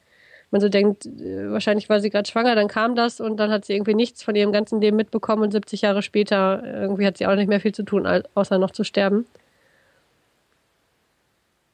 Ähm, solche Geschichten sind damit eingewoben, so am Rande. Ähm, von dem Reich, also von dem Traumreich quasi von Dream, kriegt man zum Beispiel mit, dass da mal ein riesiger Palast stand oder noch steht, aber der schon sehr verfällt, seit er weg war, weil er mehr oder weniger durch seine Präsenz das alles am Laufen gehalten hat. Er hat da irgendwie einige Bedienstete oder ja, doch Diener kann man glaube ich schon sagen, die sich darum gekümmert haben, was aber wohl nicht funktioniert hat, weil wenn er eben weg ist, da alles äh, zusammenbricht und auch einfach die Leute, die sonst noch da gewohnt haben oder ihm gedient haben, ihre eigenen Wege gegangen sind. Das hattest du ja gerade schon mal ähm, erwähnt. Mhm. Ja, ähm, er hat drei Werkzeuge, die er, denen er auch, äh, also die sie ihm rauben, als sie ihn äh, gefangen nehmen die dann abhanden kommen. Das ist einmal ein, ähm, so ein kleines Säckchen mit Sand, deswegen Sandman. Das kann er benutzen, um irgendwie den Leuten Träume einzuflößen oder sie schlafen zu lassen. Mhm. Also Und, die klassische äh, Sandmann-Geschichte. Genau, ganz genau, ganz klassischer äh, Sandmann. Ähm, was aber, ich glaube, er kann, kann da noch wesentlich mehr mitmachen. Ich weiß nicht, was in den späteren Bänden da noch passiert. Das wird so angedeutet, dass er da schon einiges Abgefahrenes mitmachen kann eigentlich alles erschaffen kann, auch weil das ja seine, seine Welt ist im Traum. Mhm. Ähm, dann, was ist das zweite? Ach ja, eine Maske, so eine ganz abgedrehte Gasmaske, da muss ich gleich an Doctor Who denken. ähm, wer die Folge kennt, sehr gruselig. Ähm, sieht auch so ein bisschen aus wie irgendein Alien. Ich konnte aber nicht mehr sagen, welches. Ich fand, diese Maske hat mich an irgendein Alien erinnert. Konnte ich aber nicht mehr zuordnen. Ähm, kann man sich aber vorstellen. Bild nicht schlecht, gell? Ja, tja, ein Bild. Wer findet uns denn mal ein Bild von dieser Maske? Erzähl mal weiter, vielleicht. Ja. Schattenredaktion ähm, ist ja super. genau, also die, die, die Gasmaske vom, vom Sandman. Ähm, und das dritte ist so eine Art Amulett, so ein äh, Ruby, genau, also ein Rubin, ähm, den ähm, Dr. D gestohlen hat. Das ist, so wie ich das gelesen habe, den kannte ich leider noch nicht aus vorigen Geschichten, ein sehr irrer ehemaliger Doktor. Ich weiß auch nicht, ob das so ein Nazi-Doktor war oder so. Da hat sicher jemand, der mehr Ahnung von Comic hat, Comics hat, kennt ihn sicherlich gut. Ähm, der in Arkham, äh, also das Arkham in, im Arkham Asylum, was man aus Batman kennt, ähm, eingeschlossen ist und entflieht. Und der hat den, diesen Ruby irgendwie verändert, dass, sodass Dream ihn nicht mehr benutzen kann. Und als er ihn dann findet, äh, geht es auch erstmal nicht gut aus. Natürlich schafft er es am Ende, das irgendwie für sich zu drehen und die Teile von ihm, die in diesem Rubin sind, ähm, wieder zu erlangen. Äh, aber äh, da ist, glaube ich, auch noch einiges an Spin-off drin. Ähm, da müsste man auf jeden Fall mal weiterlesen. Ja, das auf jeden Fall. Also ich da gibt ja also an allen Ecken und Enden kann man weiterlesen. Ich glaube, man kann sein halbes Leben damit verbringen, nur diese, nur äh, alles, was mal erwähnt wird in diesem einen ersten Band, äh, weiter zu verfolgen in anderen Comics. Da ist sehr, sehr viel drin. Ja, und vor allem sich auch mal die äh, Originalmysterien, wo das alles herkommt, sich mal mhm. anzuschauen, weil also an Symbolik mangelt es ja nicht. Mhm. Das ist wahr. Da ist ja sehr viel drin. Ähm, interessant fand ich auch äh, die, die Darstellung von der Hölle. Er ist zwischendurch mal in der Hölle, um sich die Gasmaske wiederzuholen, die einer von den Dämonen von Merlin, der auch wieder eine andere Figur ist, ähm, geschnappt hat. Das ist ein ganz tolles Battle. Ohne körperlichen Einsatz. Vielleicht kann ich da später nochmal was zu sagen. Das, das mhm. fand ich sehr interessant. Ähm, ja, nee, also Symbolik ist, liegt überall drüber. Das äh, kann man gar nicht. Oh, das ist ein Riesenthema. Oh, ähm, ja. Puh. Ja, ich merke schon, da kommt man gar nicht mehr zu einem Ende, gell? Ja, nee, das ist einfach unglaublich viel auf einmal. Da muss mhm. man echt, äh, könnte man sich besser vorbereiten. so wie ich es hätte machen sollen und eine Struktur reinbringen, das ist echt schwierig. Ich kann nur empfehlen, also das auf jeden Fall jedem, zumindest jedem über 18 vielleicht, sich mal den ersten Band zu holen. Das ist Sandman äh, Preludes and was Nocturnes. Mhm. Ich mal nachgucken, sagen, wie man es ausspricht. Ähm, Nocturnes, ja. Steht aber auch eins drauf, also erkennt man als Band 1. Kostet auch, glaube ich, gar nicht viel, irgendwie 10 Euro oder so, 15. Ähm, völlig abgefahren. Das muss man auch echt langsam lesen weil da so viel im Hintergrund ist in den Zeichnungen, noch so viele Details und ähm, wie das für Neil Gaiman auch in, in vielen Büchern typisch ist, so viel Recherche dahinter, so viel Mythologie und in alles kannst du irgendwas rein interpretieren, was er hier und da noch anspielt und was das jetzt bedeutet für die Hauptstory ist. Ähm, auf sehr, sehr vielen Ebenen passieren da Dinge. Mhm. Mhm.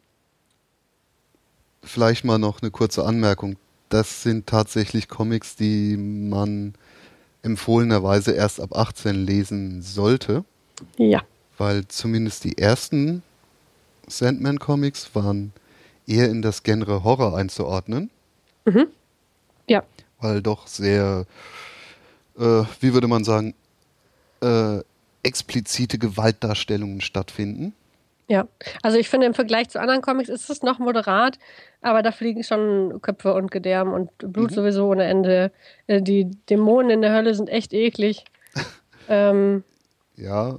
Ja. Und, und auch von der Geschichte her, was man sich so dann, oder wie dann die Geschichte auf jemanden wirkt, mhm. finde ich, ist es auch zum Teil sehr bedrückend. Ja. Und man sollte vielleicht schon ein bisschen gefestigter sein, bevor man sich daran wagt.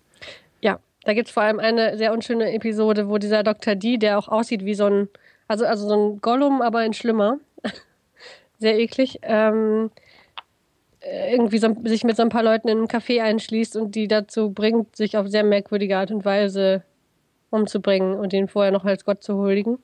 Das ist eine sehr kranke Episode, die man vielleicht nicht mal mit 18 unbedingt lesen müsste. Je nachdem, ich weiß ja nicht, wie der heute äh, 18 18-Jährige von heute so drauf ist.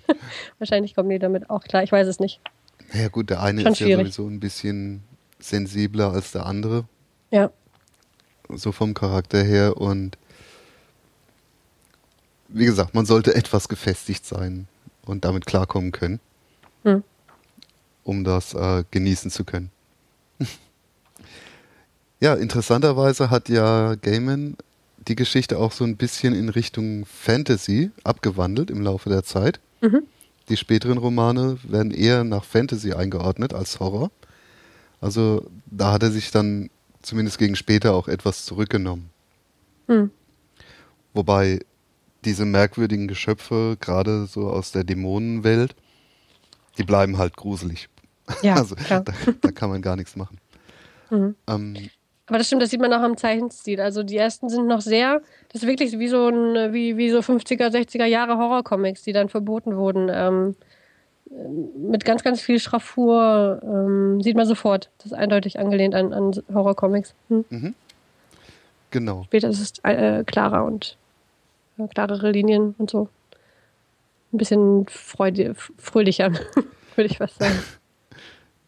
Ja, das kommt auch immer ein bisschen drauf an, in welcher Welt äh, sich die Geschichte gerade abspielt.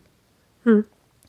Ähm, es gibt einen sehr netten Band, der so einen, glaube ich, einen sehr guten Überblick über die ganzen äh, mystischen Welten in diesem Sandman-Universum äh, darbietet. Das Mhm. ist dieses Books of Magic, auch von Neil Gaiman, in der ein Junge, der Timothy Hunter, von den vier Trenchcoat, äh, von der Trenchcoat-Brigade, wie sie sich selbst nennen, äh, ein wenig herumgeführt wird und gezeigt wird, was mit Magie so alles möglich ist. Also, um mal vorwegzunehmen, der, die Figur des Timothy Hunter ist ein wenig angelehnt an den, ähm, äh, na, hier, wie heißt der Zauberlehrling? Harry Potter meinst du? Harry Potter, genau. Ja. oh weia. Äh, wobei die Geschichte selbst äh, eigentlich gar nichts mehr damit zu tun hat, aber äh, eben die Figur ist sehr inspiriert. Also ein, weiß nicht, 14-, 15-jähriger Junge mit dicker Brille und Skateboard, der da ziemlich, äh, ja, fast schon depressiv so seinen Alltag durch die Gegend bringt. Mhm. Und dann kommen eben diese vier äh, Magier an und führen ihn ähnlich wie diese Weihnachtsgeschichte einmal in die Vergangenheit, dann in die Gegenwart, was aktuell gerade in Magie äh, Sache ist. Dann wird noch ein kleiner Ausflug in äh, das Fairyland gemacht, also in dieses Elfenreich. Und zum Schluss geht es dann in die Zukunft. Und da lernt oder da wird dann sehr viel angeschnitten, was in der Vergangenheit die alten Götter, wie das Universum entstand und wie alles zueinander kam. In der Gegenwart werden dann, was so aktuell an Magie Sache ist, ne, da wird dann auch mehrere Anschläge auf, den, auf das Leben des Jungen verübt, die alle erstmal scheitern. Im Elfenreich kriegt er dann mit allen mystischen Lebe Lebensformen zu tun, die man sich so vorstellen kann, die man aus diversen Geschichten kennt. Mhm. Und, Zum Beispiel? Ähm, oh Gott.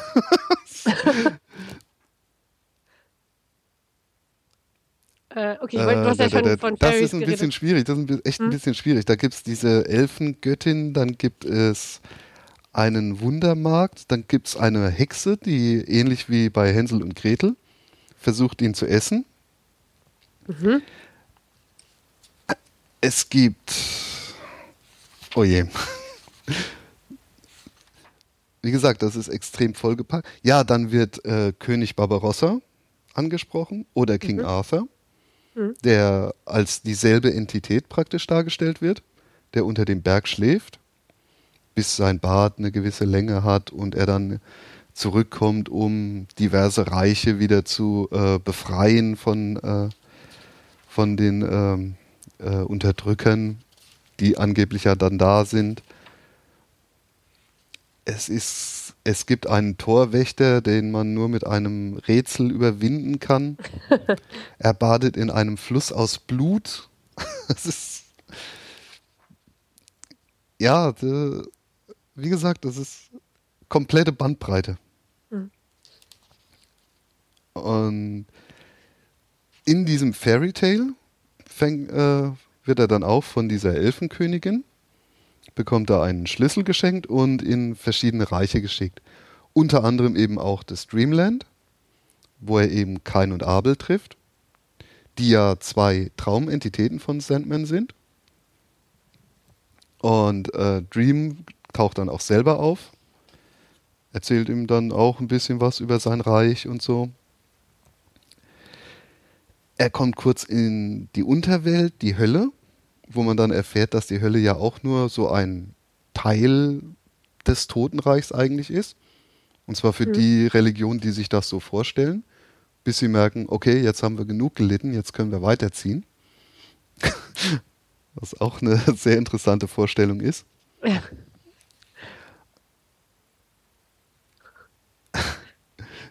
Ja, und am Schluss geht es dann halt in die Zukunft.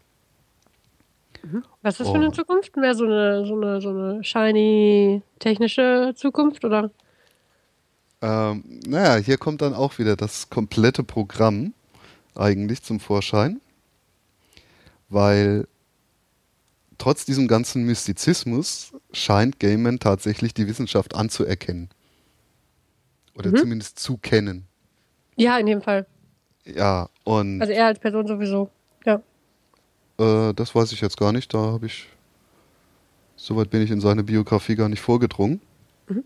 Aber ja, er ist wohl,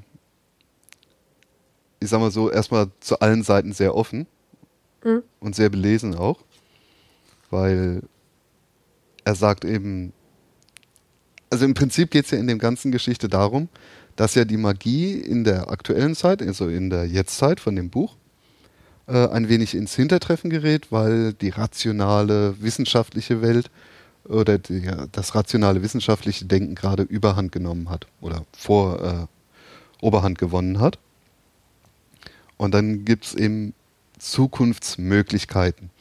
Ja, die Reise in die Zukunft bietet halt keine festgeschriebene Zukunft, so wie Schicksal oder so, sondern ist tatsächlich nur ein möglicher Weg in der Zeitlinie. Mhm. Und ja, so gesehen macht das ja schon wieder Sinn, weil in jedem Moment, jede Entscheidung äh, öffnet ja praktisch eine äh, ja, fast unendliche Menge an möglichen äh, Abläufen vor der Entscheidung. Und erst nach der Entscheidung ist, hat man sich ja für einen Weg entschieden. Und. Okay, also so eine, so eine Zeitreise, typische Zeitreise-Paradoxon-Sache. Genau, aber um eher eben hm. dieses Zeitreise-Paradoxon ein bisschen aufzuweichen, fängt ja dann die Theorie an, dass man ja mit jeder Entscheidungsmöglichkeit praktisch mehrere äh, Universen aufspannt. Mhm. Ja, weil jedes Universum ist ja ein Ticken anders. Ja.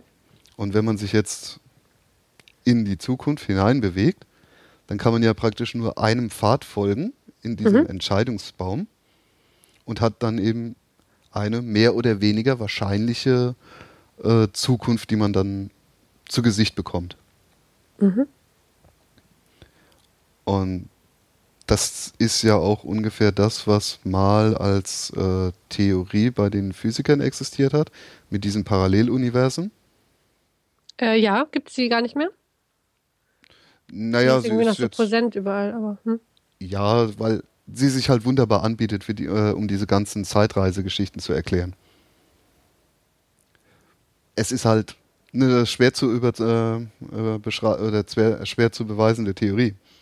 ja, klar. Das, ja, klar. Also, selbst wenn das absolut stimmen würde, könnte man das ja nie, nie beweisen. Klar. Genau, aber so als Gedankenmodell funktioniert das ja ganz gut. Ja. Ne, wenn ich jetzt äh, heute keine zweite Tasse getrunken hätte, dann würde sich mein Tag ja eventuell ganz anders entwickeln. Mhm. Und das ist ja eben eine parallele mögliche Zukunft, die man äh, damit aufspannt. So diese hätte, wäre, wenn Geschichten. Na gut, und genau so äh, äh, führt er halt, führt der Mr. E, wie er sich nennt, äh, diesen Timothy praktisch in die Zukunft, zeigt ihm dann eine Zukunft, wie er als böser Magier praktisch die Welt mehr oder weniger zerstört und im großen Kampf äh, zwischen Gut und Böse äh, dann natürlich der bösen Seite dienlich ist mhm. und dann auch, dass auch dann das Böse gewinnt. Und naja, aber damit ist dann ja noch nicht Schluss mit der Zeitreise, dann geht es nämlich noch weiter. Dann kommt es in eine Epoche, in der die Magie so gut wie verschwunden ist. Und äh, die äh, wissenschaftliche, rationale Denkweise absolut dominierend ist, die Menschheit oder in den Weltraum hinausgeht, äh, andere Welten besiedelt und so weiter. Dann gibt es einen kurzen Abstecher in das Ende der Erde, wo die Menschen dann praktisch so als grüne, äh, degenerierte ähm, Schwachbatzen herumrennen. ja. Was heißt Ende der Erde, äh, die dann auch wirklich untergeht oder irgendwie zerstört wird, oder? Ja, wo dann eben die hm. Sonne äh, anfängt äh, auszuglühen. Ah, okay.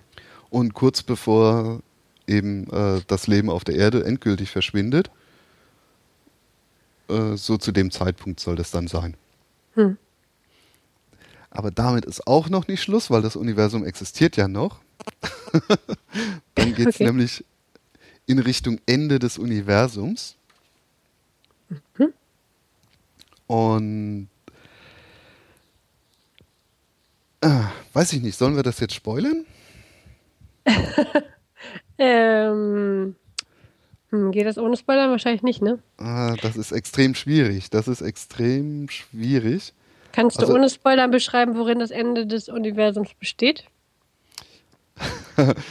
Naja, das ist ja genau der, der Clou so, okay. eigentlich an der Geschichte.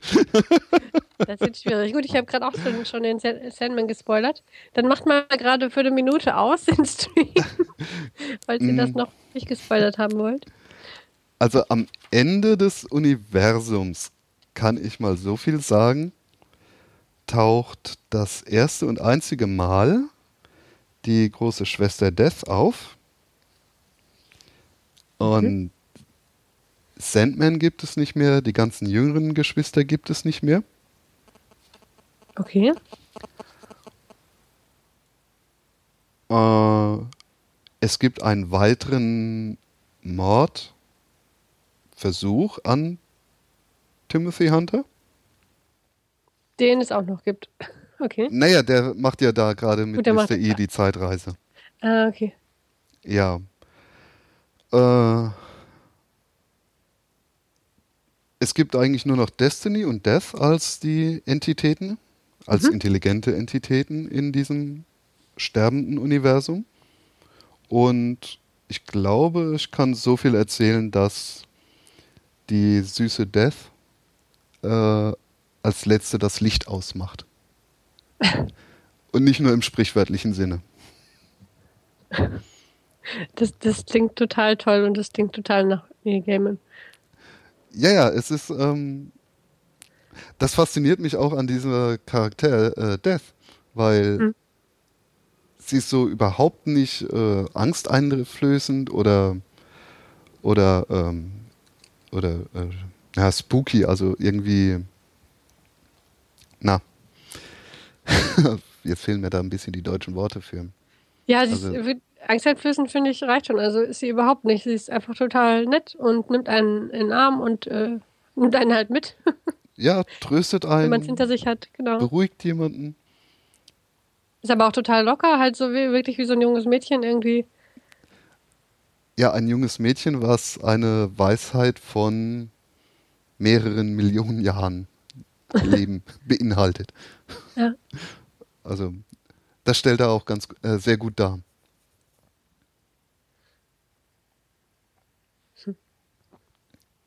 Und äh, Destiny? ist dann zwangsweise vorher irgendwie auch noch verschwunden. Oder geht, geht weiter ins nächste Universum. Nee, nee, äh, also darüber erfährt okay. man dann ja auch nichts mehr, wohin sie dann gehen. Okay. Aber ah, ja, es wird so angedeutet tatsächlich, ähm, weil Death hat ja schon ihre anderen Geschwister abgeholt. Mhm. Ach, dass sie ihn auch mitnimmt. Sie nimmt ihn auch mit und ja, wie gesagt, als letzte Amtshandlung macht sie eben das Licht aus und holt sich sozusagen auch selbst dann ab. Aber das wird dann auch nur noch angedeutet. Wow. Mhm. Okay, jetzt haben wir das Ende des Universums gespoilert. Aber die Geschichte von Tim ist damit ja immer noch nicht äh, erledigt. Ah, okay. Es geht dann ja noch ein Stück weiter, weil er kommt ja dann wieder zurück in die Gegenwart zu der Trenchcoat Brigade. okay. Und muss sich ja immer noch entscheiden, ob er jetzt ein großer Magier werden will oder nicht. Und wieder? Ähm, an diesem Punkt werde ich nicht weiter spoilern, weil da sollte man die Geschichte dann tatsächlich lesen. Okay. Es ist nämlich ein. Ähm, ne, was ich auch bei Gamern sagen muss, die Geschichte nimmt meistens nicht den Verlauf, den sie am Anfang den Anschein macht. Ja. Ja. Und ja, er schafft steht auf jeden Fall sein Handwerk. Oh ja. Und es ist auf jeden Fall überraschend, was sehr cool ist. Ja. Ähm, diese ganze Universumsgeschichte erinnert mich an, ähm, jetzt auch nochmal zum ähm, Sandman, an die Geschichte, wie er seinen Helm zurückbekommt. also seine Maske, also es wird, glaube ich, hier mal als Helm beschrieben. Ähm, dieses Battle mit dem Dämon von Merlin läuft nämlich so ab, dass sie sich, äh, also sie sind in irgendeiner Bar plötzlich und ähm, reden im Grunde, also können sich immer ausdenken, wer sie sind, und zwar abwechselnd, um den anderen fertig zu machen. Mhm. Ähm, so als Beispiel, also ähm, der Dämon fängt an, irgendwie, er ist ein Schattenwolf und äh, irgendwie super stark und mörderisch äh, Raubtier. Und dann ist, ähm, sagt Dream, er ist ein Jäger auf dem, ähm, auf dem Pferd und äh, er sticht den Wolf. Und so geht das eben immer weiter. Und natürlich geht es relativ schnell dahin, ähm, dass äh, irgendwie, dann ist der Dämon ein Bakterium. Da ist natürlich erstmal schwer, was drüber zu sagen. Und am Ende sind sie irgendwie Supernovas, Supernovae? Nove, ne? Nove. Ähm, bis hin zu, zum äh, Anti-Life, also das Anti-Leben, das alles irgendwie auslöscht. Trotzdem schafft es Dream dagegen noch zu gewinnen, was sehr toll ist. Das werde ich jetzt aber auch nicht spoilern. dass er sogar schafft, das äh, Anti-Leben und das Nichts noch, ähm, äh, noch zu übertrumpfen. Das ist eine sehr tolle Geschichte. Aber das ist auch so eine Sache ähm, am Ende. er kommt immer gerne, nee, das macht er gerne in vielen Geschichten. Er kommt immer gerne auf dieses ganze große Alles, ne? Äh, Life mhm. Universe and Everything so. Bisschen. Ja, die großen Fragen der Menschheit. Genau. Und das in so einer kleinen Story. Ich finde, das, ähm, das sind dann auch immer so Momente, gerade die Auflösung. lese diesen Comic, ähm, äh, wo man so denkt, wow, scheiße, wie ist er darauf gekommen? Das ist einfach nur völlig genial.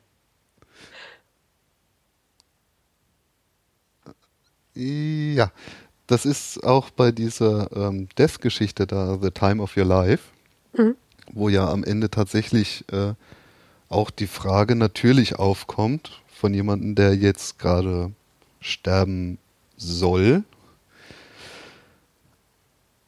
Oder ja, wobei das ja auch noch nicht klar ist, warum es eigentlich dieses Tod, diesen Tod gibt. Mhm. Also warum muss man überhaupt sterben? Mhm. Und wäre das nicht viel schöner, wenn man einfach einfach nur glücklich leben könnte? Und ja, dann kommen dann halt tatsächlich so diese äh, ja, Weisheiten äh, raus, wie, na klar, es gibt kein Glück ohne Unglück. Mhm. Würde man kein Unglück kennen, wüsste man gar nicht, dass man Glück hat. Ja. Und das wird halt in einer epischen Breite dargestellt, die zumindest nicht auf mich kitschig wirkt. Ja.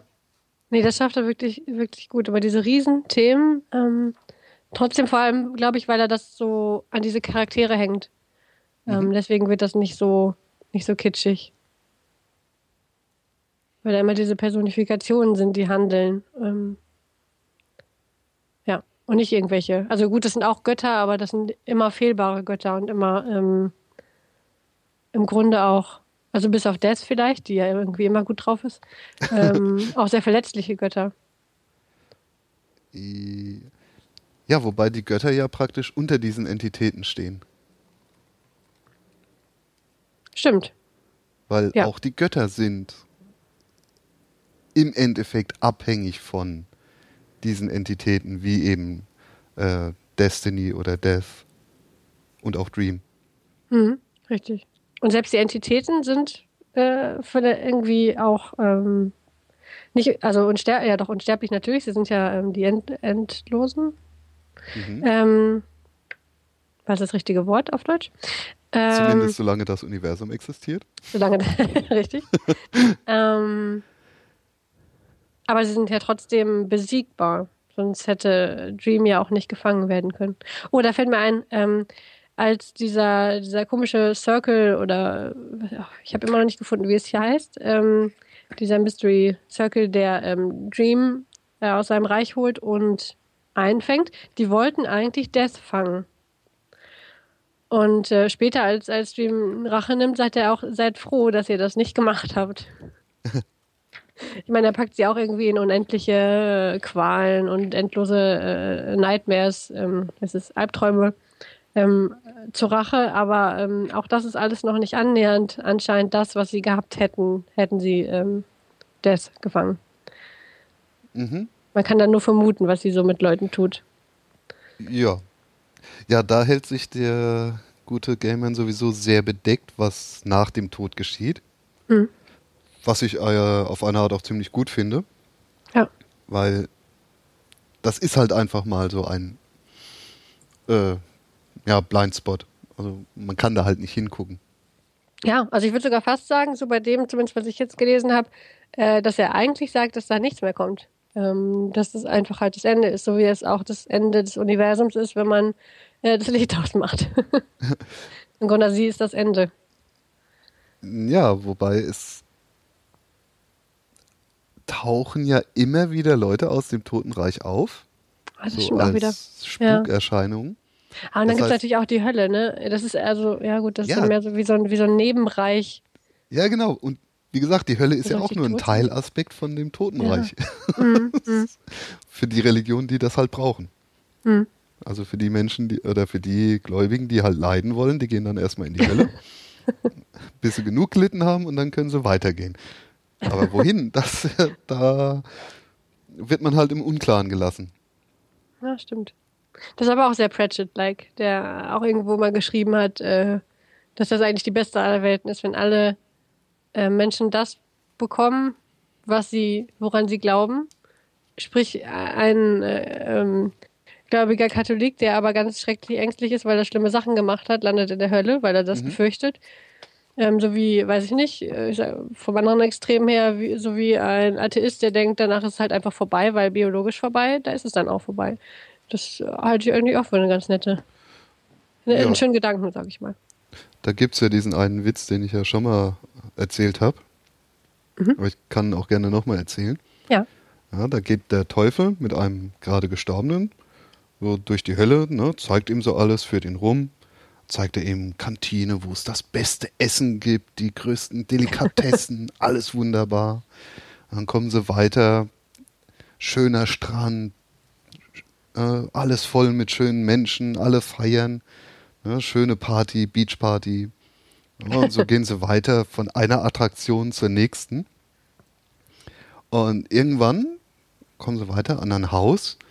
Da kommen Flammen raus, es stinkt nach Schwefel, Menschen schreien, voller Qualen. Und der Mann so, uff, du Teufel, jetzt hast du mir hier so viel gezeigt, aber das Haus da hinten ist ja schon ein bisschen spooky. Was ist denn das? Und der Teufel so, Ja, das Haus da hinten, das ist für die Christen. Die wollen das so.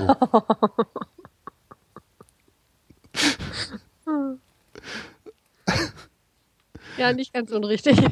naja, das ist halt, was stellt man sich dann vor, ne? Ja. ja. Und je nachdem, was man halt haben will, ähm, bekommt man das ja dann unter Umständen auch.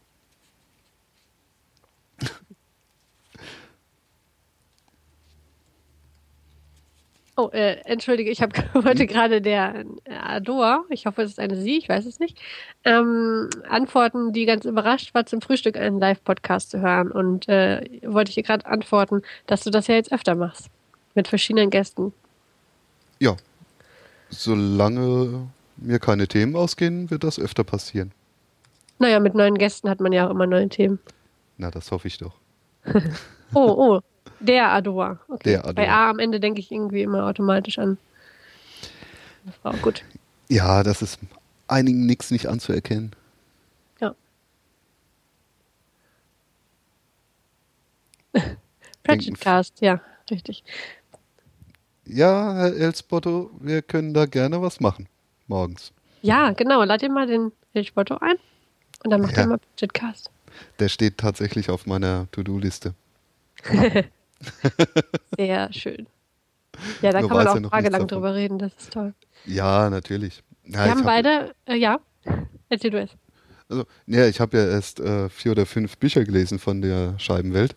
Mhm. Aber ich denke mal, da ist dann der Esbotto der, äh, na, wie sagt man, The Brain in dieser Sendung.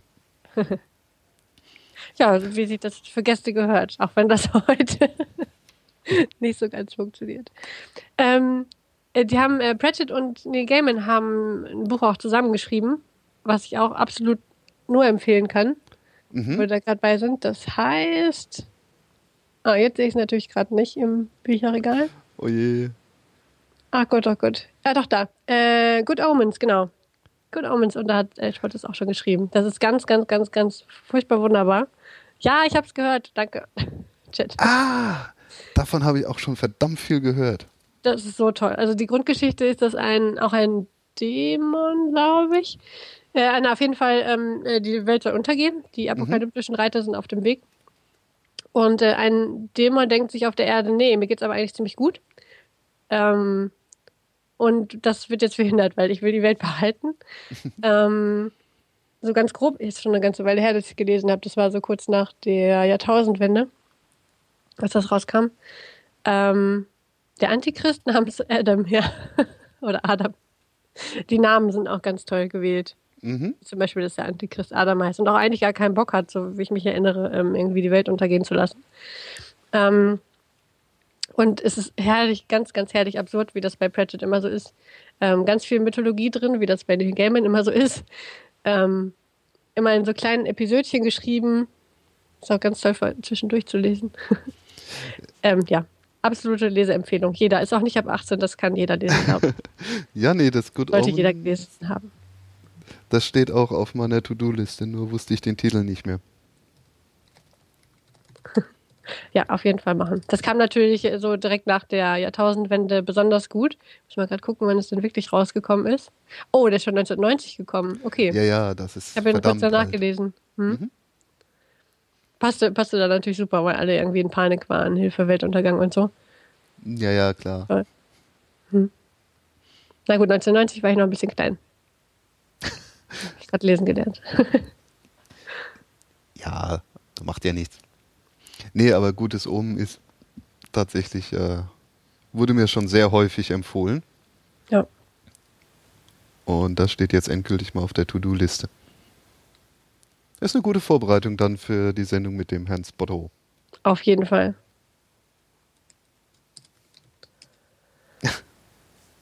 ja, es gibt ja mittlerweile echt schon fast zu viele Scheibenweltromane. Da kommt man ja kaum ja, hinterher. Wobei ich auch sagen muss, also ich habe noch keinen gelesen, der mir nicht gefallen hätte. Und das hängt immer sehr stark vom Thema ab, glaube mhm. ich. Also so ganz, ganz subjektiv dann, welchen man mag oder nicht. Es gab äh, einen zum Beispiel, der, äh, wo so ein bisschen Hollywood äh, das Grundthema war. Mhm. Den fand ich super. Naja, ähm, aber es ja ganz verschieden. Also es spielt zwar immer auf dieser Scheibenwelt, aber es sind ja immer komplett andere Grundthemen, die er irgendwie satirisch anpackt. Moving Pictures hieß es, genau. Das war toll. Oder eine, ähm, da ging es irgendwie um, um Krieg und äh, Landgeschichten. Da ist irgendwie eine Insel aus dem Meer plötzlich erschienen. Dann haben sich zwei Städte gekloppt, zu welcher Seite jetzt diese Insel gehört, bis sie dann, naja gut, das, nee, das kann ich nicht spoilern. Aber auch ein sehr schönes Ende. Ähm, da ging es halt irgendwie um Krieg und um so dämliche äh, Besitz, Landbesitzfragen. Äh, oder über die Post, über das Bankensystem und weiß ich nicht was. Da sind so tolle mhm. Sachen bei. Oh. El Spotto ist eine wandelnde Enzyklopädie für Pratchett, eindeutig. Auf jeden Fall, ja. das, oh, ich freue mich auf den Cast. Mach das mal ganz bald. Going Postal, ja. Und Making Money. Er kennt sie alle, eindeutig. Mhm. Toll. Also, mir gefällt ja tatsächlich diese äh, Wächterbrigade ziemlich gut. Ja, die sind das. diese Chaoten. Äh, die Geschichte mit den Drachen, wo sie die Drachen aufziehen, ist ziemlich cool. Mhm. Und natürlich hier Gevatter Tod. Ja, ich finde also, auch der Tod, das ist eindeutig meine Lieblingsfigur aus der Welt. Nein, meine ja. Drittlieblingsfigur. Verdammt, muss man sofort relativieren. Dass er allein schon, dass er immer in Großbuchstaben redet, ist das. das ist mhm. Ja, muss er ja, weil er ist ja, ja, ja. der ne, schreckeneinflößende. Wow. Genau. nee, aber ich muss echt immer feiern, wenn äh, Tod auftritt. Ja. Weil da passiert garantiert irgendetwas völlig Absurdes. Vor allem äh, immer diese ganzen Cameos zwischendurch. In jedem Buch irgendwo kommt mal dann äh, Tod drin vor, mal kommt mhm. dieser und jener, den man aus einem anderen Buch drin, kennt, drin vor. Es sind ja nie die gleichen. Ähm, Hauptperson ist, ach, klasse. Oh ja. Ich fand diese eine äh, Szenerie so ziemlich cool. Äh, ich glaube, Farben der Magie war das. Äh, wo der Vince, Rincewind dieser Magier, ja. Mhm. am Abgrund der Welt hängt und äh, Gevatter Tod praktisch vor ihm dann schwebt und darauf wartet, dass er endlich abnippelt. Aber immer wieder äh, äh, feststellen muss, dass Rinswind noch gar nicht dran ist. das ist auch so völlig. Ja, das ist wirklich Wirklich ja, das. Ähm, Wobei, äh, wo ich jetzt gerade sage, meine, meine drittliebste Figur, ähm, meine Lieblingsbücher von ihm sind tatsächlich, die spielen zwar auch auf der Scheibenwelt, sind aber nicht äh, so in diesem Standard-Kontinuum. Das sind nämlich eigentlich Kinderbücher, glaube ich, oder Jugendbücher. Das sind die We Free Men. Ähm, so kleine, ich glaube, an, an Schotten angelehnt, äh, also nicht ich glaube, auf jeden Fall irgendwie an, an so den Klischee-Schotten angelehnte äh, ähm, Gnome, genau. Tiffany Aking ist die Hauptperson, eine junge Hexe. Mhm.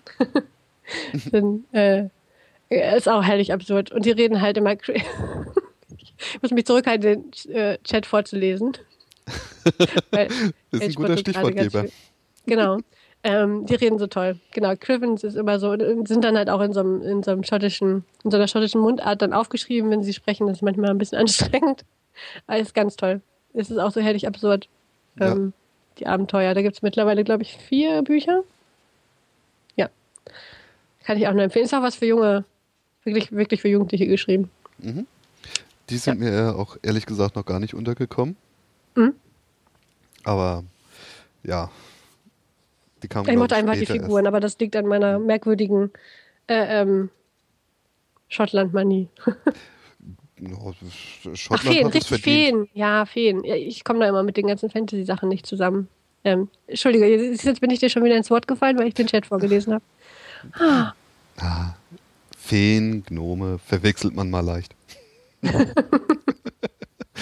sie sehen auch nicht wirklich aus wie Feen. Und ich meine, Gnome sind ja auch eigentlich viel, äh, auf jeden Fall noch ein ganzes Stück größer. Ähm, aber sie haben halt keine Flügel, sondern sind sehr kampflustig und blau. Also mehr so Schlümpfe eigentlich. Hm. Na, aber es gibt ja auch Feen, die sehr mh, hm, bösartig sind. Stimmt. Aber da gibt es ja Anti-Feenspray oder so. Wo war das nochmal? Uh. jetzt, jetzt machen gerade die Gedanken so eine komische äh, hm. Drehung. Na, ich weiß, dass gerade in Irland auch ein sehr großer Feenkult hier existiert. Da wird ja in jeder größeren Wiese praktisch ein Feenvolk vermutet. Mhm. Und da gibt es dann auch so den ein oder anderen Aberglauben, von denen ich jetzt natürlich keinen parat habe, um sich gegen die Feen zu schützen. Ja, ah. ja. Da sind aber dann auch sowas wie Gnome und so haben sie auch alles dabei, ne? So diese typischen Fantasy. Ähm, oder wahrscheinlich sind die auch da einfach raus entstanden. Naja, klar, das ist da ja im Volkstum tief verankert. Ja. Da gibt es doch diese Feengeschichte von dem jungen Mann, der sich unter einem Baum schlafen legt, ins Feenreich kommt, äh, dort gefühlt ein paar Tage bleibt und dann irgendwie viele Jahre später wieder aufwacht und in einer völlig veränderten Realität lebt. Mhm. Ähm, mal gucken, ob der die Schattenredaktion mir da auf die Sprünge helfen kann. Das ist eine ziemlich bekannte Geschichte und die ist, glaube ich, aus dem Volksmund auch entstanden. hm.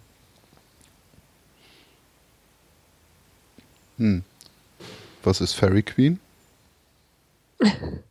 äh, Fairy Queen heißt sie, glaube ich. Also die, die, die Königin der ähm, Feen. Mhm. Die, die, genau, wie El Spotto sagt, der erste äh, Endgegner, in Anführungsstrichen, ähm, von dieser Reihe ähm, mit den We Free Men. Ah, okay. Ah, genau, so eine, so eine böse Königin. Ich mhm. habe sie auch irgendwie mit so, mit so einem Schäferinnenkostüm äh, vor Augen. Ich glaube, das war irgendeine Illustration im Buch. Ja. Ähm, aber das zwischendrin, das hat jetzt gar nichts mehr damit zu tun, was du gesagt hast. Ja. Naja, ähm, die Geschichte ist eigentlich ziemlich bekannt und äh, wenn man danach guckt, dann wird man die auch finden, denke ich.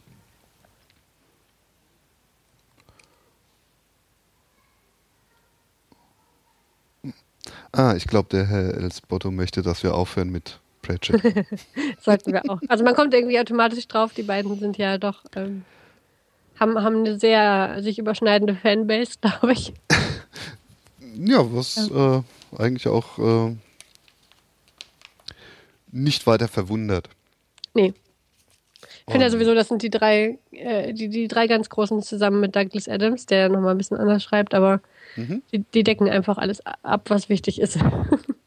was man in der modernen Welt unbedingt gelesen haben muss, wenn man auch nur ein bisschen Humor hat. Wenn man Humor hat, wenn man auf Fantasy steht. Ja. Oder wenn man eine morbide Lust an äh, Tod hat. ja, ja. Gut, ja, im Grunde, ja. ich möchte sagen, ja, Pratchett deckt so die Fantasy, legt das Fantasy ab, äh, Douglas Adams Sci-Fi und, und Neil Gaiman so diese mythologische äh, Richtung, ja, auch so ein bisschen Richtung Horror, da lehnt er sich ja immer so ein bisschen rein, aber, aber mhm. dieses mythologische Götter äh, Gedöns, mir fehlen die Worte. ähm, oder auch diese, einfach diese, ja, so gruselige Mysterien-Sachen, die ja, aber also eigentlich alle unglaublich schön sind. Im Prinzip so eine Mischung aus äh, Horror und Fantasy. Gothic also. Ja, genau, Gothic, so, ja. Genau, und sie haben alle drei nicht unerhebliche Schnittmengen. Da hat Elsput auf jeden Fall recht. Und vor ja. allem haben sie, glaube ich, sehr ähnliche Philosophien, so was äh, den Blick auf die Welt angeht. Mhm. Alle sehr, ich will, also, ich würde sagen, religionsfrei oder sehr schwarzhumorig, was das angeht. Ähm, und sehr ach, lebensbejahend ist so ein scheiß Wort, aber ähm, so optimistisch, hoffnungsvoll irgendwie. Mhm. Fand ich immer, habe ich so empfunden. Selbst die ganzen Gothic-Geschichten, egal wie gruselig es wird, am Ende steht irgendwie die Aussage, mach dir keine Sorgen. Und äh, viel Spaß beim Leben. ja, so als Quintessenz schon. Und da kriegen wir tatsächlich auch schon wieder den Bogen zu unseren Game and Death Geschichte, weil die ist zwar jetzt nicht so ähm, klamaukig wie Tod aus der Scheibenwelt. Wobei hm? klamaukig ist er ja auch nicht. Da ist, Nein, da ist also wenn er, wenn er, doch wenn er äh, ausgemustert wird und er dann auf diesem, vor diesem Bauernhof äh, aufwacht oder, oder landet und äh, ähm, Arbeit sucht. Und die Bauernfrau sagt, können Sie denn mit der Sense umgehen? Da bin ich fast vor Lachen vom Stuhl gefallen. das ist schon ein bisschen Klamauk. Ja, oder auch die Geschichte, wo er sich ja seinen äh, Lehrling sucht und dann hm. würdevoll vom Pferd absteigt, nur um einen Moment später völlig albern auszurutschen und sich auf den Hintern zu setzen.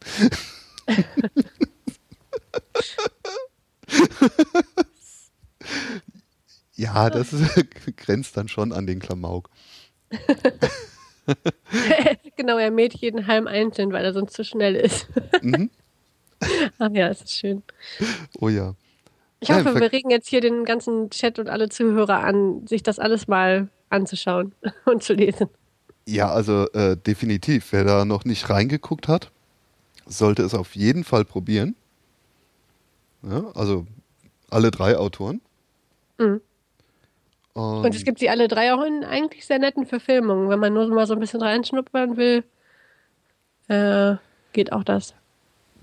Aber die Sandman-Geschichten wurden, glaube ich, nicht verfilmt. Nee, die haben da wohl mehrere ähm, Anläufe gemacht, aber da ist noch nichts draus geworden.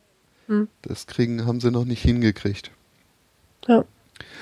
Was ich jetzt so aber auch gar nicht schlecht finde, weil dieses Bildergewitter mhm. äh, filmisch darzustellen, ist, glaube ich, sehr ja. anspruchsvoll. Ja, das stimmt. Genau, Coraline und Stardust schreibt El Spotto gerade für eine Gaiman. Äh, Stardust habe ich gar nicht gesehen, weil mir das auf den ersten Blick so kitschig vorkam.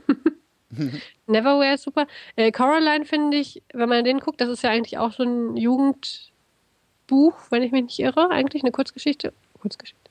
Na, auf jeden Fall eher für Jugendliche gedacht, aber die Story zeigt ziemlich gut so seine Welt. Das ist auch alles schön düster, ein bisschen abgedreht, aber irgendwie total sympathisch und ähm, so ein bisschen Tim Burton-esque irgendwie. Ähm, das, das lohnt sich, glaube ich, um so ein bisschen in die Welt zu kommen. Bei Terry Pratchett gibt es leider nicht so viele Verfilmungen oder manche, die schon sehr alt sind, was jetzt nicht schlimm sein muss, aber ähm, es gibt von, oh, ich glaube, Color of Magic eine schöne mhm. Verfilmung. Da spielen auch einige sehr berühmte Menschen mit. Ähm, äh, zum Beispiel Tim Curry als böser Zauberer. Äh, ja. Und der Mensch, der bei Herr der Ringe Samwise Gamgee spielt, ich weiß aber nicht, wie er heißt. spielt so mit die Hauptperson. Ähm, so, wenn man sich mal so ein bisschen in die Welt denken will. Und Douglas Adams sowieso, ich meine, äh, per Anhalter durch die Galaxis in allen Fassungen, die es da gibt. Ja, aber da muss man definitiv auch die Bücher lesen. Mhm. Alle fünf, weil da muss man durch, denke ich. Ja, da kommt man auch gut durch. Also so dick sind sie ja eigentlich auch nicht und, und einfach super zu lesen. Hm? Wobei ja der vierte und der fünfte Band schon ihre Längen haben. Mhm. So ein bisschen vom Anhalter. Mhm. Aber ich denke, da muss man trotzdem durch. Und allein die Vorfreude auf den Regengott, die Geschichte, die ist einfach herrlich, die lohnt sich. Und die kommt erst in den letzten beiden Bänden vor. Ich glaube sogar im allerletzten. Hm. Also definitiv Leseempfehlung. Sowieso, ja. Ich glaube, das haben wir ganz gut zum Ausdruck gebracht. ja.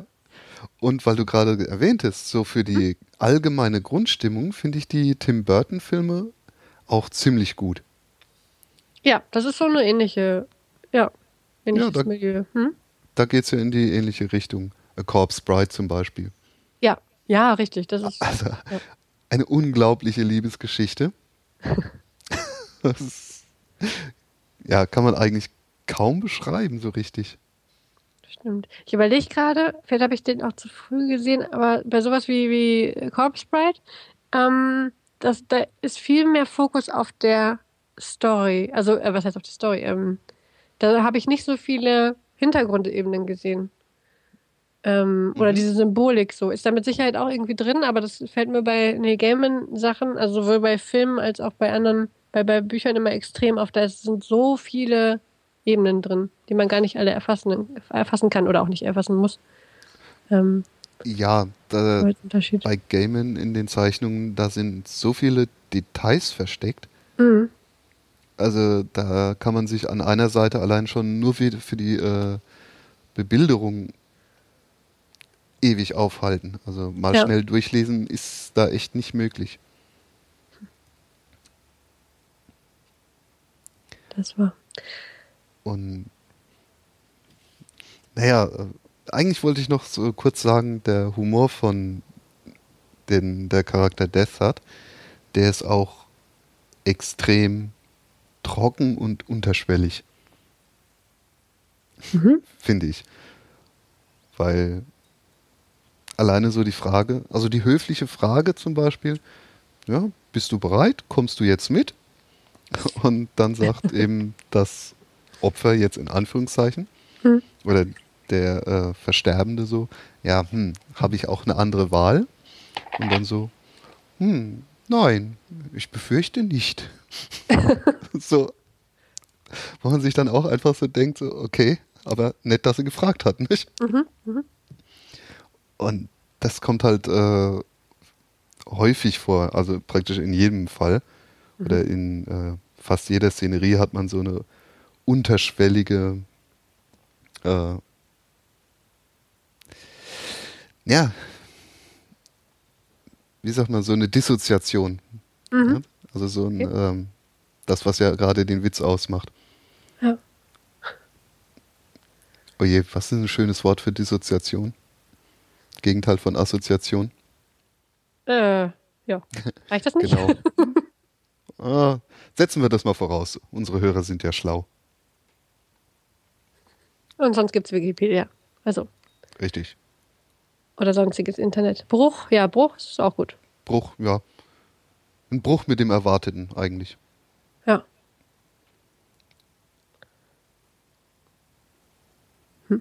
Und das finde ich ja sowieso, äh, das machen aber alle drei Autoren. Sie Ja. brechen mit den Erwartungen des Lesers Mhm. und werfen den Leser praktisch unvermittelt in eine neue Situation rein. Was natürlich die ganze, äh, das, die ganze Serie spannend hält. Ja, man weiß wirklich nie, was passiert. Ähm, das ist. Ja, ich habe auch noch nie es geschafft, äh, egal wie gut man sich die Details anguckt und äh, mitrecherchiert beim Lesen, du weißt einfach nicht, was kommt. Und trotzdem macht es hinterher total Sinn und hinterher denkst du, ach ja, klar. Ähm, Weil es schon darauf hindeutet, aber es ist echt schön. Wir haben Fans, wir haben Fans. Juhu. ja, Schön. ich werde mir auch Mühe geben, den zeitnah hochzuladen. Ja, und mit so ähm, wunderbar detaillierten, riesigen Shownotes kann man da auch noch eine Menge wieder hinterher sich mit beschäftigen. Wer es nachholen möchte oder es jetzt eingeschaltet hat. Oh ja. Ja. Ach, Ich wollte gerade noch, was wollte ich denn noch sagen? Waren bei den Ebenen und bei dem Bruch. Genau, was ich bei allen dreien auch sehr, sehr gerne mag, ähm, ist, dass sie immer so alternative Versionen von Geschichten unserer Welt schaffen. Ähm, ah, jetzt fällt mir aber gerade kein Beispiel ein, dass sie irgendwie eine Gegebenheit nehmen. So ein bisschen wie bei Asterix und Obelix die Schi- Geschichte mit der Sphinx. Ne? Man, Mhm. man, jeder weiß, die Sphinx hat keine Nase mehr und sie äh, bauen dann so eine Geschichte drum, wie das passiert ist. Ja. Und äh, das machen sie eigentlich, also das machen Gaiman und, und Pratchett und äh, Douglas Adams eigentlich durchgängig. Dass sie ständig irgendwas verweben und so neue ähm, lustige Hintergrundstories für solche ähm, Rätsel der Menschheit oder irgendwie Begebenheiten, die man so kennt, ähm, sich ausdenken. Die auch, Mhm. also nicht die unbedingt passen könnten, aber die innerhalb der erzählten Welt total plausibel sind. Das sowas lese ich immer unheimlich gerne, weil das halt so Anknüpfungspunkte sind plötzlich Mhm. wieder zu dem, was man so jene. Genau, die Sphinx gibt es bei Pratchett auch, aber ich kann mich nicht mehr an die Geschichte erinnern. Ja. Ja, ja, gibt sicher. Ne, das ist ja das Schöne, weil es bietet auch eine alternative Erklärung praktisch, Mhm. wie es denn dazu kommen, äh, gekommen sein könnte. Genau. Ah, okay. Das beste Beispiel ist natürlich die Entstehungsgeschichte der Scheibenwelt. Mhm. Mit äh, die Scheibenwelt, die, also ich glaube, irgendwo sagt er auch mal, äh, früher dachten die Gelehrten ja, die Erde wäre eine Kugel. Aber das hat sich ja sehr schnell verlaufen, weil die Kugel, äh, die Kugel, die Welt eigentlich eine Scheibe ist, getragen von vier Elefanten.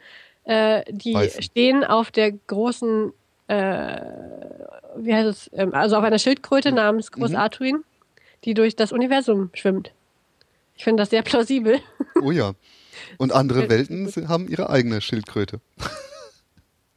Ja, genau. Und ja, irgendwo wird ja auch erzählt, wie sie praktisch äh, ihre Welt erforschen, weil es gibt Mhm. ja auch Forscher auf der Scheibenwelt.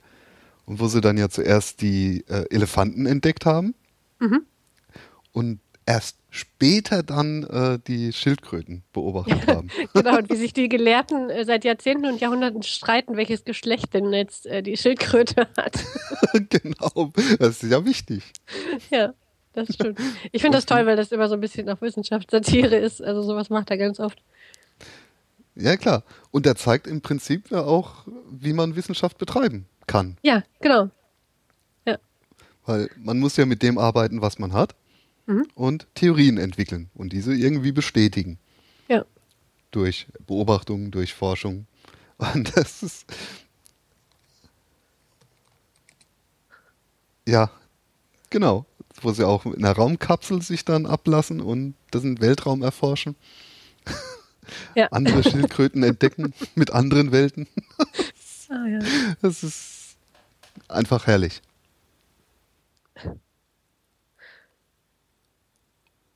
Ja, aber sowieso, ich glaube, mit dem, ähm, ich sag mal, Wissenschafts- oder Hochschulbetrieb hat er auch ein ganz schönes Hühnchen zu rupfen, weil die äh, vielen Geschichten um die unsichtbare Uni Universität da auch sehr tief blicken lassen. Er hat definitiv. Einblick. ja. Ah, und schon sind wir wieder bei Pratchett. Ähm, es ist einfach ein tolles Thema. Ja, äh, Pratchett ist auch unglaublich dankbar. Mhm. Ja. Und deswegen, da, da freue ich mich auch schon mit dem Herrn Spotto nochmal ein, tiefer reinzugehen. Oh ja.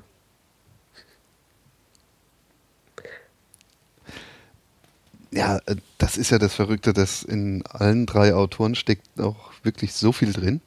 Ja. Und mh, ja, jedes Buch lohnt sich. Ja, wirklich jedes. Ähm, ich meine, ich habe lange nicht alles gelesen von allen dreien, aber ich habe noch nichts Schlechtes entdeckt. Oder auch nur was Mittelmäßiges. Es ist Mhm. alles, alles richtig toll. Ja. Hm.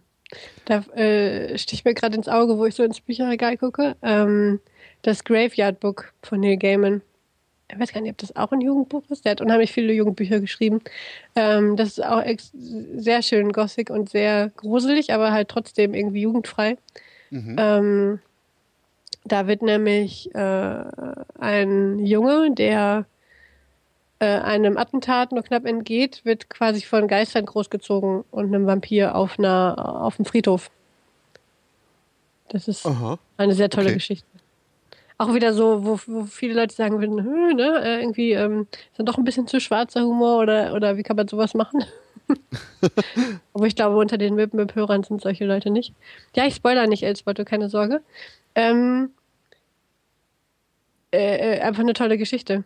Und nimmt einfach auch alles wieder auseinander, genau wie alle anderen Bücher. Äh, die ganzen Religions- und äh, Mythologie-Zusammenhänge baut er mit einem unheimlichen Wissen darüber super zusammen.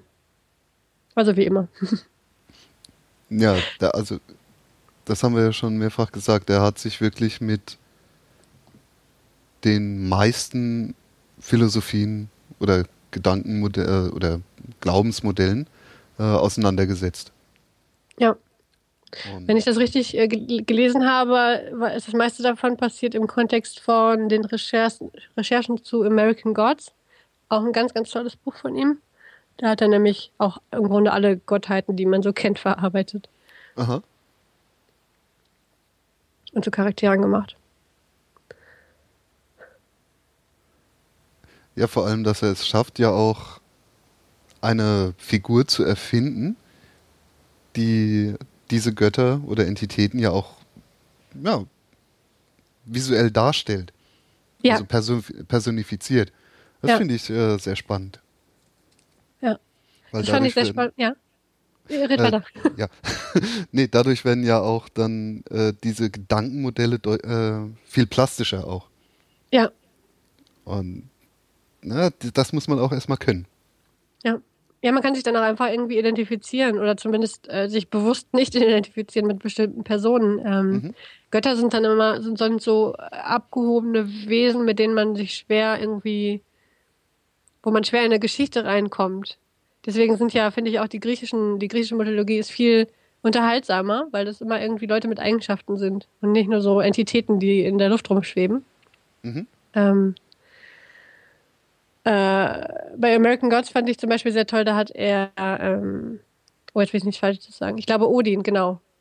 Äh, Odin dargestellt, also einen großen, äh, etwas runtergekommenen, äh, aber sehr, sehr, ähm, sag ich mal, mit viel Verhandlungsgeschick. Ein Mann, ähm, oder Loki, ach, das ist alles toll. Le lest das Buch.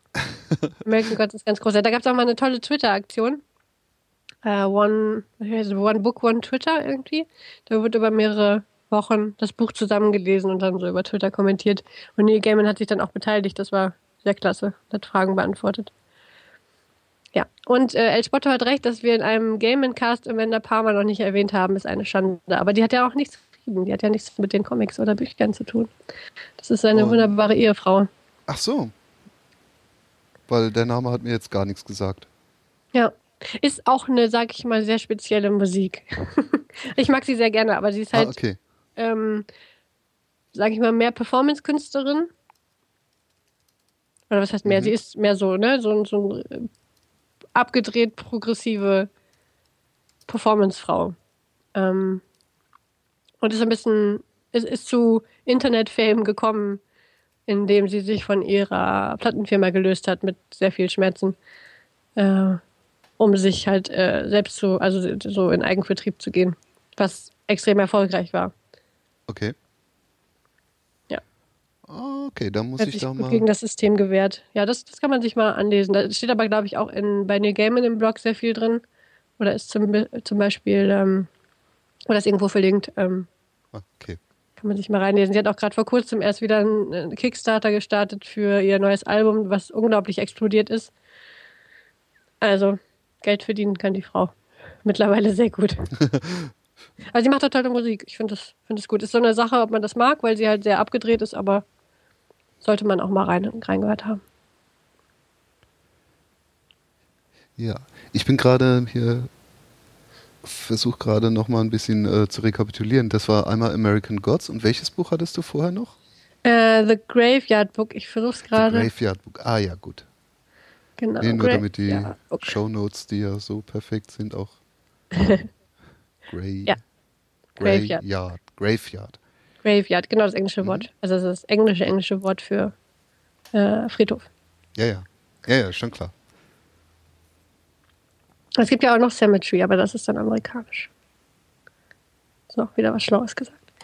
Ähm, Wobei sich das ja heutzutage doch ein bisschen vermischt. es vermischt sich total, ja. Mhm. Das ist wie mit so, wir haben ja noch mehr Wörter, wo sich das extrem vermischt. Wie mit Lift und Elevator.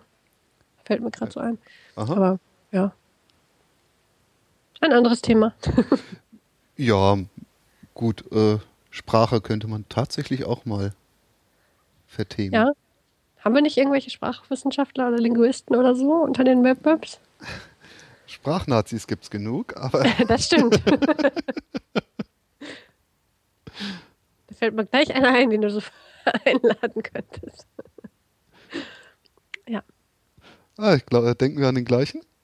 Ähm, vermutlich den Sprachnazi von allen Sprachnazis, der König der Sprachnazis. Gepriesen sei er. So, ähm. Guck, wir haben schon 1 Uhr. Wir sind gut. Wir haben schon 1 Uhr, ja. Zwei Stunden, die geplante Zeit. Mhm. Nicht schlecht. Wir sollen Amazon Affiliate Links in die Show Notes packen. Äh, Haben wir sowas? Können wir sowas? äh, nee, das geht zumindest dieses Mal nicht. Und mein Gott, gebt den äh, Autoren euer Geld, wenn ihr sie lest. Die haben das verdient. Ja. Und wir machen das ja eh nur, weil wir die ziemlich gut finden. Ja.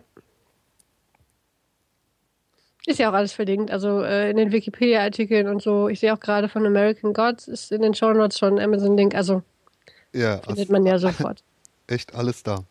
Am besten geht ihr ganz im Sinne von Neil Gaiman, der auch großer ähm, äh, Büchereien und ähm, kleine Buchläden-Fan ist und äh, Beschützer ist, geht mal in irgendeinen kleinen Buchladen oder in eure Stadtbibliothek und leiht euch das mal aus. Genau, unterstützt kleine Buchläden. Ja, sofern es die noch gibt. Also hier zum Beispiel gibt es nur noch einen und das ist ein Fachbuchhandel. Also da wird es ziemlich schwierig. Ja. Ja, das ist echt. Hier gab es ja mal einen Buchladen, der ein, ein Projekt gefahren hat. Und zwar hat man sich ein Buch gekauft, Mhm. dann hat man das gelesen und wenn man das ausgelesen hatte, konnte man es dort wieder äh, zurückverkaufen. Mhm. Und ich weiß gar nicht genau, wie die Preisstruktur war, aber Mhm. einen, äh, einen gewissen Preisnachlass hatte man, weil war ja gebraucht. Und dann wurde das als gebrauchtes Buch dann auch weiterverkauft. Ja. Ähm, ich weiß gerade gar nicht, was aus dem geworden ist, weil das ist, glaube ich, kein besonders lukratives Geschäftsmodell. Ja, ja, stimmt. Naja, gut, aber äh, also ide- ideologisch finde ich das schon mal gut. die Idee ist schön. Ähm, weil, vor allem, weil die Bücher dann günstiger angeboten werden können. Das ist ja hier mit der Buchpreisbindung sonst äh, schwierig. Mhm. Ähm, ach, das ist schon ganz nett. Ja, Ja, klar. aber du kannst ja mal nachschauen, ob sich das gehalten hat.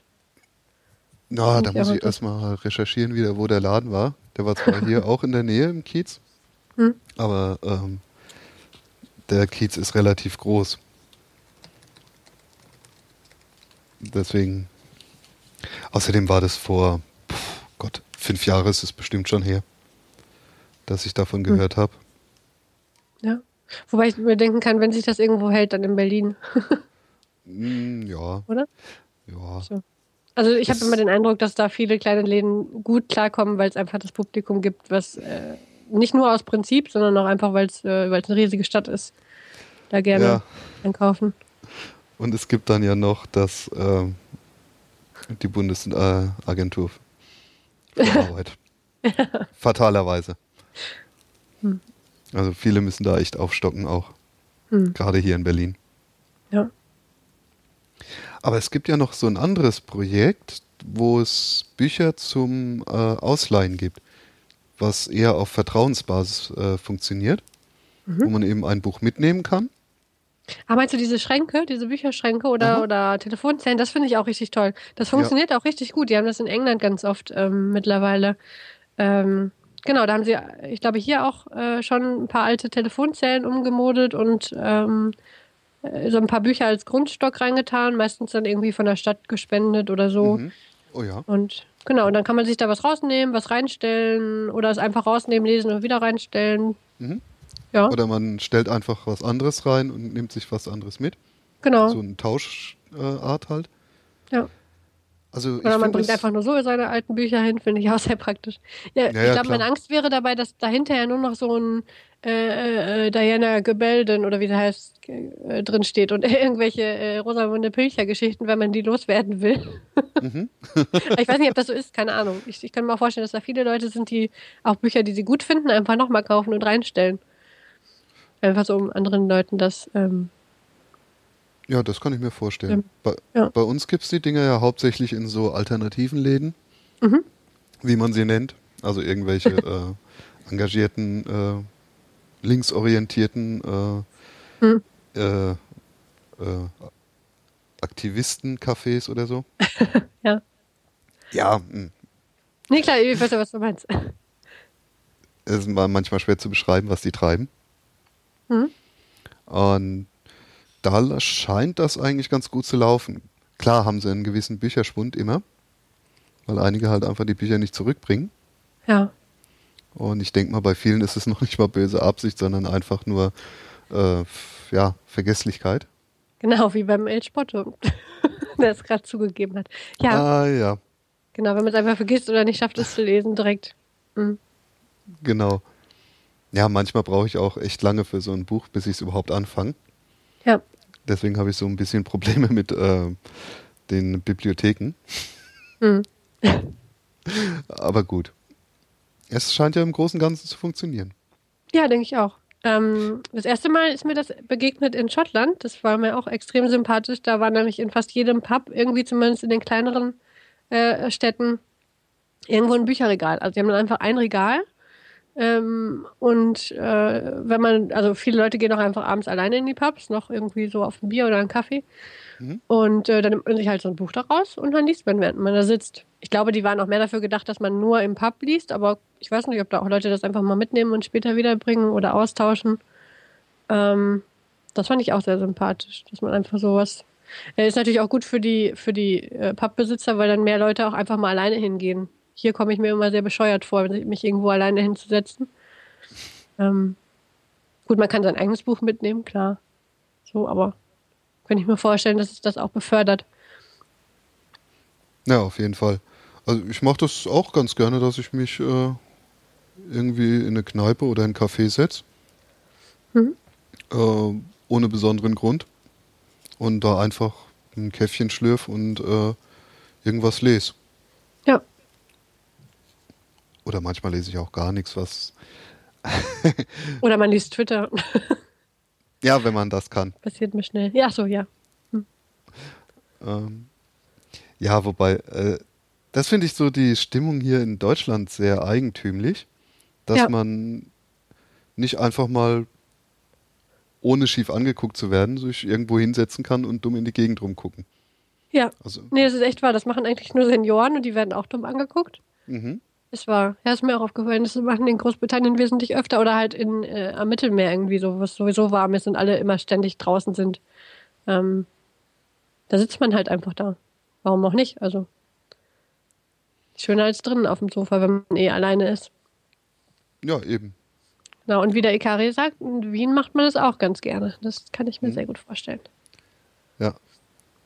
Oder was ich auch sehr interessant finde, äh, was mir ja auch häufiger passiert ist beim Buchlesen dann, äh, gerade bei Pratchett in der U-Bahn, mhm.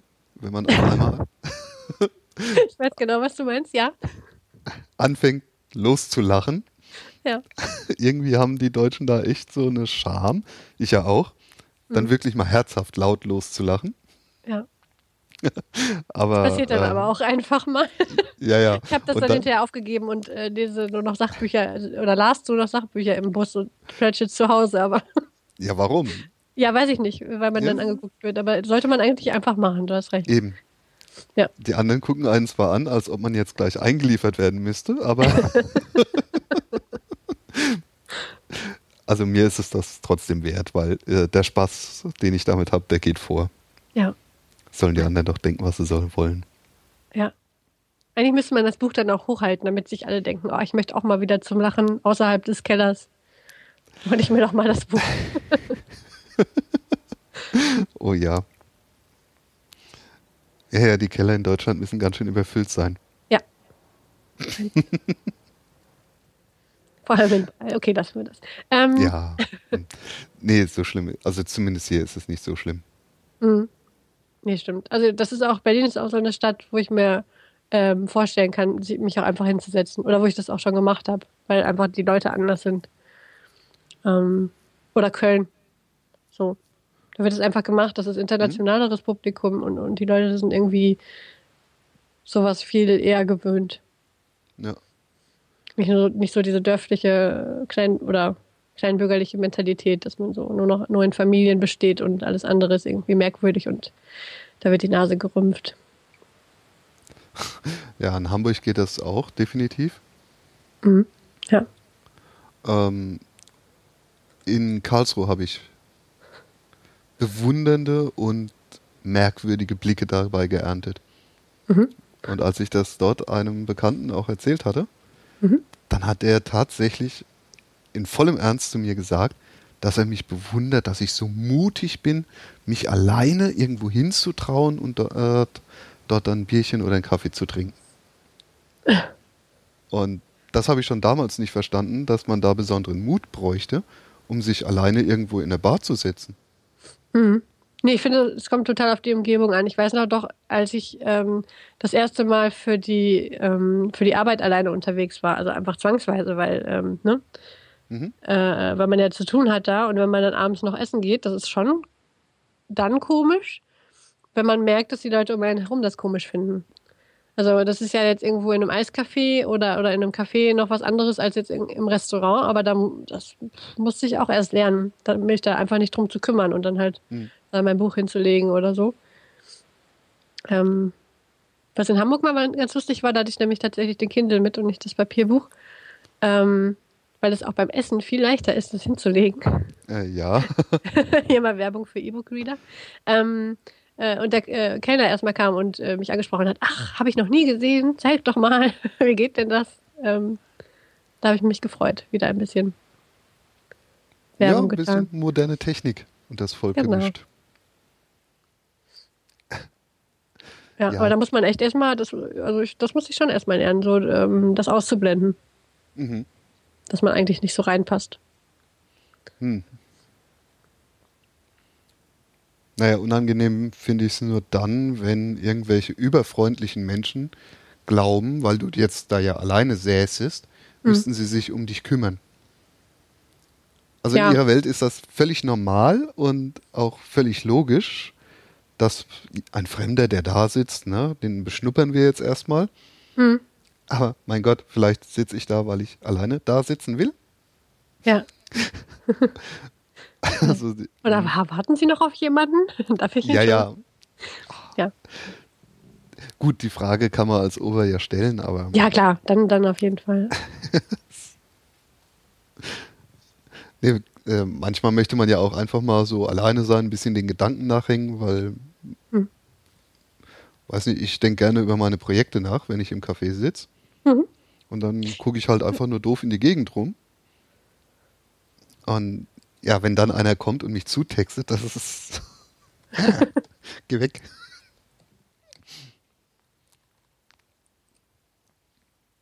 Ja, äh, blöd ist natürlich, wenn die, das hatte ich auch schon, dass ein Kellner ähm, gar nicht erst kommt, weil er denkt, man wartet auf jemanden. Habe ich dann mhm. einfach irgendwann so lange böse ihn angeguckt, bis er kam. Aber ähm, yeah. das gibt's auch. Das ist das Einzige, wo ich ein bisschen äh, empfindlich reagiere wenn man sich irgendwo hinsetzt, wo Bedienung ist und man wird mehr oder weniger von der Bedienung ignoriert. Hm. Oh, nee.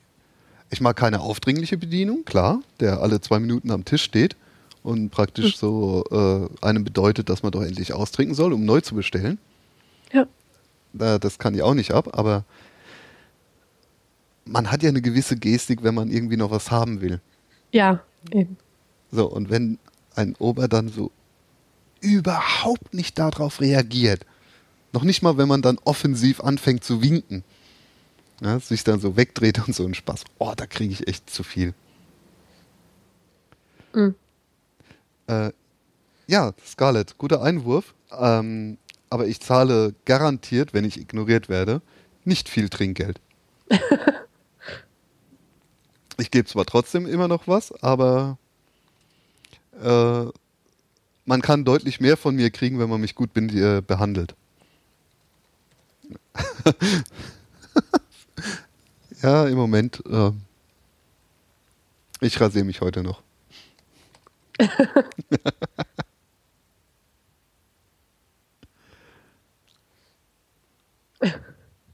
Nein, ach, du siehst doch bestimmt nicht aus wie ein Axtmörder. Na, ich werde jetzt keine äh, Bilder liegen.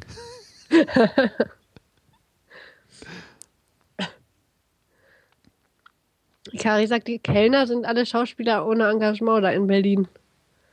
Ha, also wie in, hm. wie in Hollywood. uh, Und New York ich auch.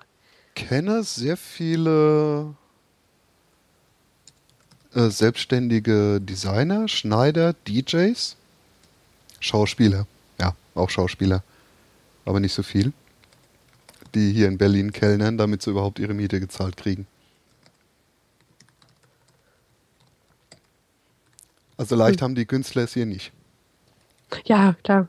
Obwohl es ziemlich viel äh, Kunstprojekte hier zwar gibt, aber viel Geld gibt es nicht. Hm. Ja, gut, das ist ja leider überall so. Ich, ähm, da sind wir fast schon wieder beim Ponada, ne? Ähm, das, ist, das ist echt schade. Ich meine, ist schon richtig, dass ähm, nicht, also Sachen, die sich nicht verkaufen oder so dieses Klischee vom abgedrehten Künstler, der nichts macht, außer rum zu philosophieren und auf seiner Leinwand zu äh, fabulieren, aber ähm, dass, dass der nicht irgendwie äh, damit genug Geld verdienen kann, ist die eine Sache, aber dass auch Leute, die echt tolle Projekte auf die Beine stellen und, und mhm. ähm, für die Leute auch gerne zahlen würden oder diese gerne unterstützen würden, ähm, da so ein Problem kriegen, was sich ja jetzt ein bisschen auflöst durchs Internet. Aber ähm, das ist eigentlich schade und dass es da keine, äh, dass man dann auch noch blöd angeguckt wird oder, oder sich da durchs Amt quälen muss, um ähm, Zwischenphasen zu überbrücken. Naja, oder halt äh, gut Kellnern ist jetzt die eine Sache, aber wenn man dann am besten noch zwei Jobs macht oder so, kann man natürlich auch als Künstler oder vom, als Grafiker, als Programmierer, weiß ich nicht, nicht genug Zeit haben, um sich weiterzubilden oder um an solchen Projekten zu arbeiten. Das stelle ich mir sehr schwierig vor. Mhm. Gut, äh, als ja. äh, Programmierer oder ITler geht das ja, gut, ja das meistens geht. alles noch. Mhm. Mhm. Da hat man noch einen recht vernünftigen Stundensatz. Mhm. Wobei der auch langsam erodiert. Aber ja, noch geht das definitiv. Und natürlich braucht man irgendwelche äh, Inselbegabung, um wirklich mhm. erfolgreich zu sein. Mhm. Also irgendwelche Spezialisierungen dann, dass du. Gut, dann brauchst du natürlich auch Leute, ja. die genau das jetzt haben wollen. Ne? Mhm. Und dann ist es gefährlich, wenn genau das, was du am besten kannst, ausstirbt. ja. ja, genau. Aber da muss man halt umdenken, das ist ja in jedem Job so. Klar. Oh, El Spotto, du bist doch vergeben, denke ich. Er will hier irgendwelche Designer kennenlernen, sowas. ja, das können, können wir hinkriegen. naja, manchmal redet man ja dann auch mit den Kellnern. Hm.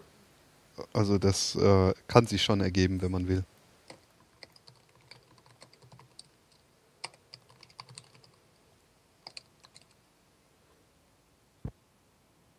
Also kennenlernen nicht im biblischen Sinne, sagt er noch dazu. Ja, ja. Mhm. Kennenlernen oh. im biblischen Sinne habe ich auch noch nicht. Das gehört. ist ja, ja, interessant. Guck mal, Adoa studiert Physik. Hm, vielleicht kannst du mit ihm mal über das Higgs-Boson sprechen. Ja. Wobei natürlich Physik nicht gleich Physik ist, aber. Nee, klar. Da muss man eigentlich schon äh, in die Richtung auch forschen. Hm. Hm.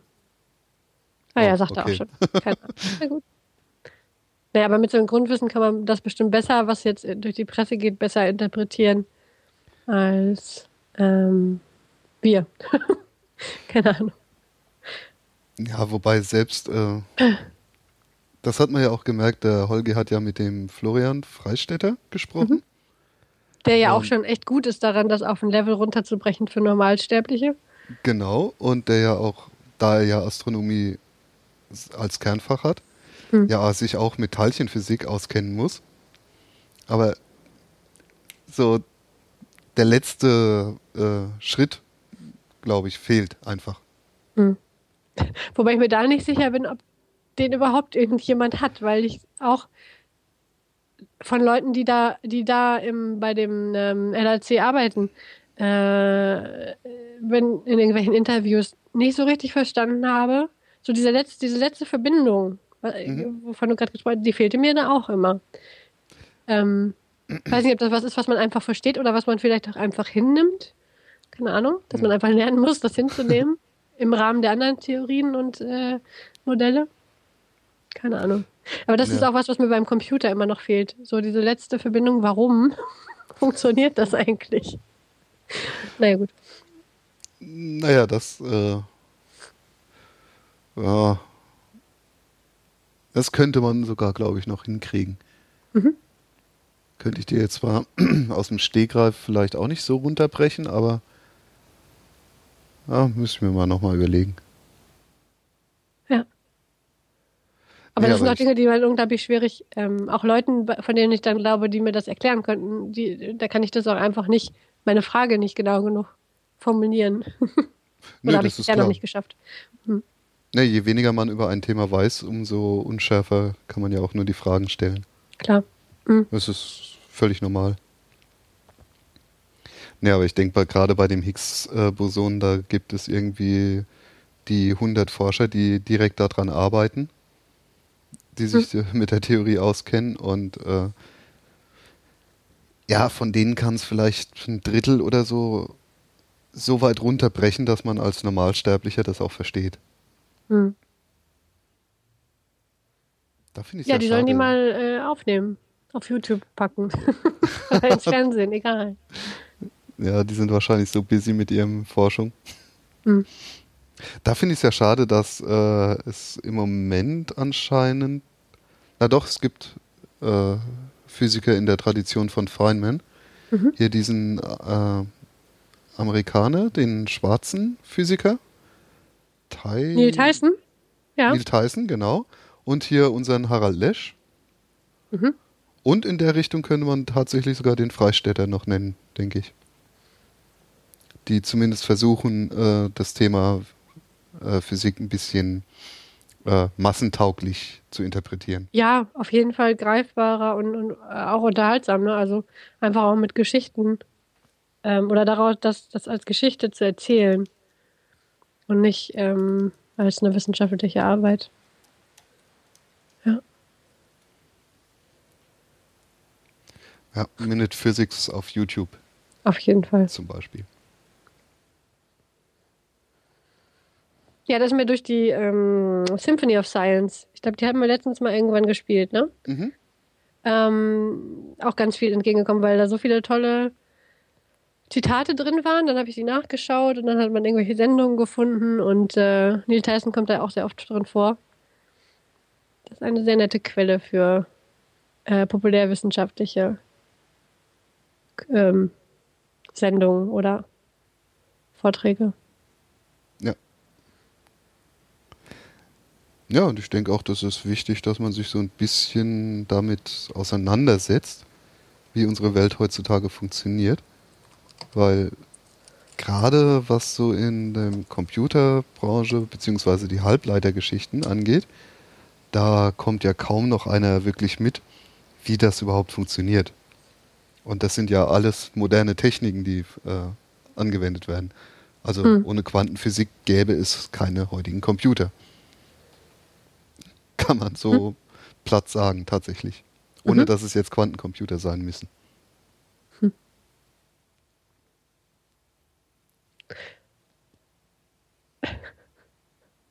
Ähm, ich muss gerade ähm, im, Chat äh, ist wieder der Bot ausgebrochen. Ja, der Speichellecker. Ist wieder einer drauf reingefallen. Ja, zwangsweise. Ach, wer hat den eigentlich da reingesteckt? naja, Naja, der, der hilft einem schon so ähm, Trollbots zu erkennen. achso, Er okay. ist ein Schulungsbot sozusagen für die regelmäßigen äh, Möb-Channel-Besucher. Aha, okay. Gut zu wissen. Äh, das verstehe ich jetzt gerade nicht. Ikari schreibt, er bleibt bei Büchern und Schallplatten. Hm. Gegen, Schallplatten gegenüber was? Cool. Also ja, Bücher und Schallplatten sind toll. CDs und MP3s und E-Books sind auch cool. Mhm. Filme sind auch toll und Serien Ja, auf DVDs oder Blu-rays, aber die kann ich mir noch nicht leisten. na, Blu-ray. Mal gucken, was aus Blu-ray wird. Ja, Naja, E-Books, also ich hätte ja echt richtig Lust auf E-Books, aber ich finde die einfach zu teuer. ja, Also zu, ja Deutsche ja, Deutsche ja. Hm. Das liegt ähm, ganz stark darin, dass äh, die Verlage noch nicht die Arbeitsabläufe haben. Da ist einfach technisch, das ist noch viel zu teuer. Die E-Books sind viel zu teuer herzustellen. Ähm, in Deutschland noch. Und ähm, in, in, in Amerika und England ist es natürlich auch leichter, also zumindest, also oder allgemein bei englischsprachiger Literatur, ähm, das internationale Publikum Und da wirken auch einfach so Sonderaktionen. Ähm, da bin ich ja großer Fan von, wenn man ständig irgendwelche Bücher reduzieren kann, wie man möchte. Mhm. Hat man bei Belletristik zum Beispiel, äh, äh, zumindest immer gleich ein größeres Publikum. Ähm, und da das, da das durch die Buchpreisbindung hier nicht geht, ist das auch schwierig. Ich weiß nicht, ich hoffe, E-Books kommen hier auch noch. Dazu kommt ja auch, also jetzt äh, kommt ein bisschen Branchengelaber. Ähm, der, der Börsenverein des deutschen Buchhandels ist da auch relativ konservativ. Die mhm. versuchen sich noch festzuklammern und deswegen gibt es da noch wenig Förderung oder ähm, so Vorgaben in Deutschland, was E-Books angeht. Die haben auch einen unglaublich schlechten E-Book-Reader sich ausgesucht, um ihn zu ähm, äh, nach vorne zu treiben. Mhm. Ähm, ich glaube ja, das wollten die so ein bisschen, um die ganze Sache zu trollen, damit Leute sich davon abwenden und sagen, E-Books sind doof, aber das ist nur meine persönliche Theorie, weil das ist echt ein Schrottteil. Ähm, naja, das ist ein ganz anderes Thema. Ja, ich kenne ja nur diesen Kindle von Amazon. Ja, wo man ja ein äh, bisschen äh, auf Amazon gebunden mhm. ist, was ja. mir nicht passt. Richtig. Und dann gibt es ja von dieser Thalia-Kette diesen Onyo, Ojo. glaube ich. Ojo, Ojo, das ist auch ein Drecksteil. Ja. Aha, okay, gut. Also es geht, ich weiß nicht, ob es eine, schon eine neue Version gibt, aber die, die man im Laden in der Hand haben kann, sind unheimlich langsam. Ich finde das so nervig, wenn das Umblättern irgendwie eine Sekunde oder anderthalb braucht. Da ist man echt raus. Das macht mhm. für mich den Lesespaß kaputt. Das war auch der Grund damals, dass ich mir auch den Kindle gekauft habe, obwohl Amazon echt ein Arschloch ist. Aber ähm, es funktioniert gut. Es hat direkt auch eine Internetverbindung. Du brauchst es nicht immer an PC schließen. Ähm, mhm. Hat so Vorteile. Ich setze ein bisschen noch auf Google. Die sind ja auch auf dem Weg. Ja. Wollten eigentlich letztes Jahr schon was dazu rausbringen, einen eigenen Reader. Das kommt aber bestimmt auch noch. Vielleicht machen die es besser. Keine Ahnung. Muss man abwarten. Aber da gab es doch mal die Geschichte, wo Amazon irgendwie auf den Kindles ihrer Kunden ein gekauftes Buch gelöscht hat, weil sie das irgendwie aus dem Programm genommen hatten. Das ja, und da wird es nämlich Jahre gruselig. Her. Ganz genau, genau da wird es nämlich gruselig, ja. Und darauf habe ich ja überhaupt keine Lust. Also, Stimmt, es war 1984, das Buch, ja. das war besonders ähm, ironisch. Okay. oh, gut zu wissen. Das ist ja, das ist, auch, das ist ja echt der Hammer. Nee, ich finde es eine Frechheit, wenn ich für etwas bezahlt habe um das zu benutzen, dann will ich das halt auch benutzen. Und zwar will mhm. ich das ja jetzt nicht nur auf irgendeinem dedizierten Gerät benutzen, sondern eventuell ja auch mal irgendwo anders. Und beziehungsweise auf einem neuen Gerät oder weiß der Geier was. Ich möchte dann halt auch die Möglichkeit haben, das weiterhin zu haben. Ja, was ich ja beim Buch habe. Ich hm. kaufe mir ein Buch, stell's in den Schrank, kann es unter den Tisch stellen, wenn der wackelt. Stimmt. Ich, ich kann es weiter verschenken, wenn ich es nicht mehr brauche. Ja, das ist auch so ein Punkt. Aber das ist auch wieder deutsche Buchindustrie. Ähm, in, in Amerika zumindest weiß ich, äh, da gibt es zumindest so eine Verleihfunktion. Das heißt, du kannst deine E-Books zumindest unter zwei Kindles ähm, verleihen. Mhm. Ähm, und dann kommt es irgendwie nach zwei Wochen, glaube ich, wieder zurück. Und, oder außer du verlängerst die Zeit dass zumindest sowas abgebildet wird. Ähm, aber das haben sie hier natürlich blockiert, ist ja klar. Genau wie die Internetfunktionen, ähm, die da eigentlich eingebaut sind. Naja. Ah, okay. Ah, das ist ja furchtbar. Aber mit dem Kindle kann man auch die Wikipedia lesen, habe ich gehört. Das stimmt. Also wenn man im WLAN ist, kann man auch das als Browser benutzen, was natürlich kacke ist mit E-Ink, aber ähm, für Notfall äh, okay ist. Nur halt mhm. das mobile Netz, was da eigentlich auch mit drin ist in manchen ähm, äh, Modellen, das kann nichts. Das darf nichts. Auch diese und äh, Facebook und Twitter sind komplett gesperrt. Das heißt, es gibt eigentlich so eine Funktion zu sagen, hey, ich bin dann auf der Hälfte angekommen oder hey, ich habe gerade dieses Buch durchgelesen, ähm, dass man das twittern kann. Das haben sie aber auch gesperrt. Aha, oder mindestens im mobilen Netz gesperrt, ich weiß nicht genau. Mhm. Ja, was ja auch sehr sinnvoll ist, weil das ja mehr oder weniger eine kostenlose Werbung ist. Für das Buch ja und für Amazon auch, aber nicht äh, für die äh, armen, armen, armen Telefonnetzanbieter, die sich darüber aufregen, dass Amazon ein unglaublich großartiges 3G-Netz international quasi überall hat.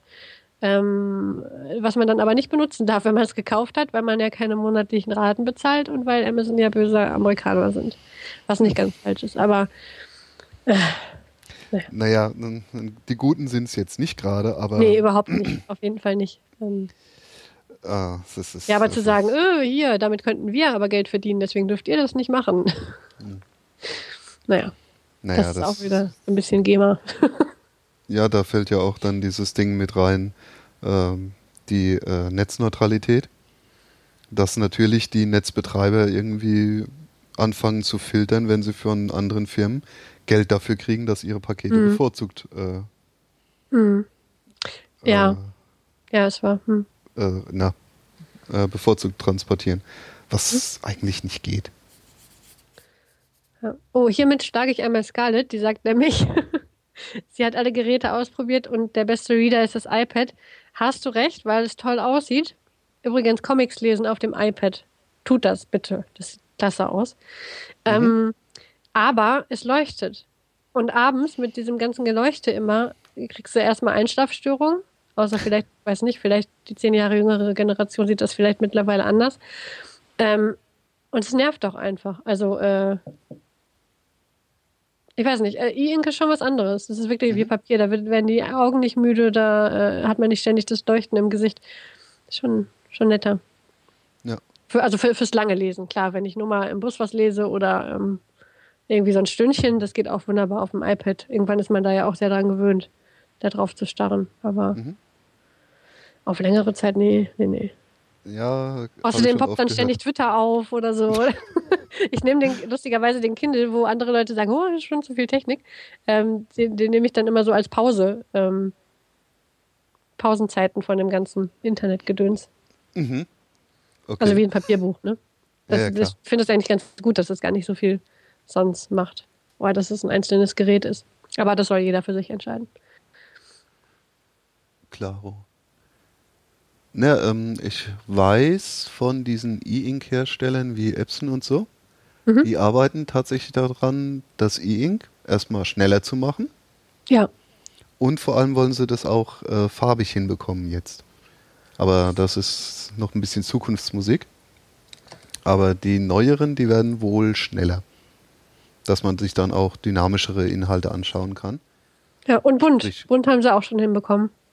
Ja, ja, aber wie gesagt, das Bund ist ein bisschen problematischer. Mhm. Noch. Aber ja. das kriegen die auch noch in den Griff, da bin ich mir ziemlich sicher. Mit Sicherheit. Ja. Jetzt wird hier über das iPad rumge rumphilosophiert. Also ich muss echt sagen, Comics auf jeden Fall. Und das war ja auch eigentlich unser Grundthema. Das wäre genau. fast, also wenn es nicht so unglaublich teuer wäre und ich mehr Comics lesen würde allgemein, wäre das echt schon allein dafür eine Anschaffung, weil das richtig toll aussieht. Das sind mhm. so leuchtende Farben, man kann sich andere einzelne Sachen ranzoomen und so. Das hat was, auf jeden Fall. Oh ja. Aber Text, nee. Reinen Text bitte nicht. Ja. Jetzt sind ja wieder die Apple-Fanboys unter sich. Naja, das ist, ist sehr Apple-lastig alles hier. Ah, das macht ja auch nichts. Sie machen ja auch ein paar Sachen auf jeden Fall gut. Mhm. Nee, da gebe ich dir aber auch vollkommen recht. Äh, Comics auf dem PC oder iBook wäre schon cool, weil gerade wie heute unser Neil Gaiman, so viele Details, wie sich in den Bildern verstecken, die kriegt man manchmal gar nicht mit bloßem Auge so richtig mit. Hm. Das ist meistens sehr, na, wie heißt subliminar, also unterschwellig. Ja, und dazu kommt natürlich, dass es mittlerweile gibt es ja auch schon so ein paar Versuche, ähm, dann einfach noch ein bisschen multimedialer zu werden, dass sich plötzlich was bewegt. Mhm. Da hatte ich schon eine sehr, sehr, sehr schlimme Schrecksekunde. ähm, oder dass man irgendwas verlinken kann oder irgendwelche äh, anderen so, so Spin-off-Stories irgendwie dann zwischendurch lesen kann, weil man irgendwen anklickt oder so. Da gibt es bestimmt noch tolle Möglichkeiten, die sich Leute noch vornehmen werden. Ja, wobei ich nicht weiß, ob ich diese Mischung haben möchte. Ja, es kann auch anstrengend werden, das stimmt. Hm? Ich finde, ich habe ja. mal, äh, es war jetzt kein Comic, ein ganz tolles Buch, ein Kinderbuch gesehen, das wird immer so schön als Beispiel ähm, genommen ähm, für so multimediale äh, Inhalte rund um ein Buch. Ähm, das war Alice im Wunderland. Mhm. Und da haben die ganz tolle Spiele mit eingebaut. Dann kommen plötzlich irgendwelche ähm, von diesen Karten, hier die, die Kartenfarben, ähm, mhm. von oben runtergepurzelt über den Text und dann kann man die so im Display so drehen oder rumschieben oder so Spielereien halt für Kinder beim Lesen irgendwie. Mhm. Das fand ich ganz nett. Ich weiß nicht, ob das gut ist, weil das ja auch vom Lesen ablenkt, aber das macht das Ganze irgendwie bunter und, und erlebbarer so. Oder halt die ja. Figuren, die Illustrationen sind, bewegen sich oder laufen einmal durchs Bild ja. oder wie auch immer. Ja, ja da gibt es ja auch diese Kinderbücher schon so im ganz klassischen Stil, wo man dann irgendwie äh, von einer Figur den Arm so bewegen kann. Oder wenn man die nächste Seite aufblättert, dass dann so das Haus dreidimensional hochpoppt. Es sieht ja ganz niedlich aus, insbesondere für die Eltern. Mhm. Aber ich weiß nicht, ob das für die Kinder dann wirklich so tolle ist, weil sie ja letztendlich dann ja von der Geschichte abgelenkt werden durch diesen Special Effekt. Ja, das stimmt. Das ist ja auch so eine Sache beim Fernsehen oder äh, die schon seit längerem irgendwie postuliert wird, äh, weil man so viel immer direkt vor sich hat, vor Augen hat, dass da ähm, die Vorstellungskraft auch drunter leidet oder auch überhaupt die Fähigkeit aus dem Text, so Bilder vom inneren Auge zu machen. Mhm. Stimmt schon. Weiß ich nicht, ob das stimmt. Ähm, Glaube ich noch nicht dran, aber mhm. oder nicht in dem Maße, wie das immer befürchtet wird. Ich weiß nicht, ob es in dem Maße ist, aber dass die Aufmerksamkeitsspanne des durchschnittlichen Zuschauers äh, sich über die Jahre herabgesetzt hat, mhm, wurde ja stimmt. schon untersucht.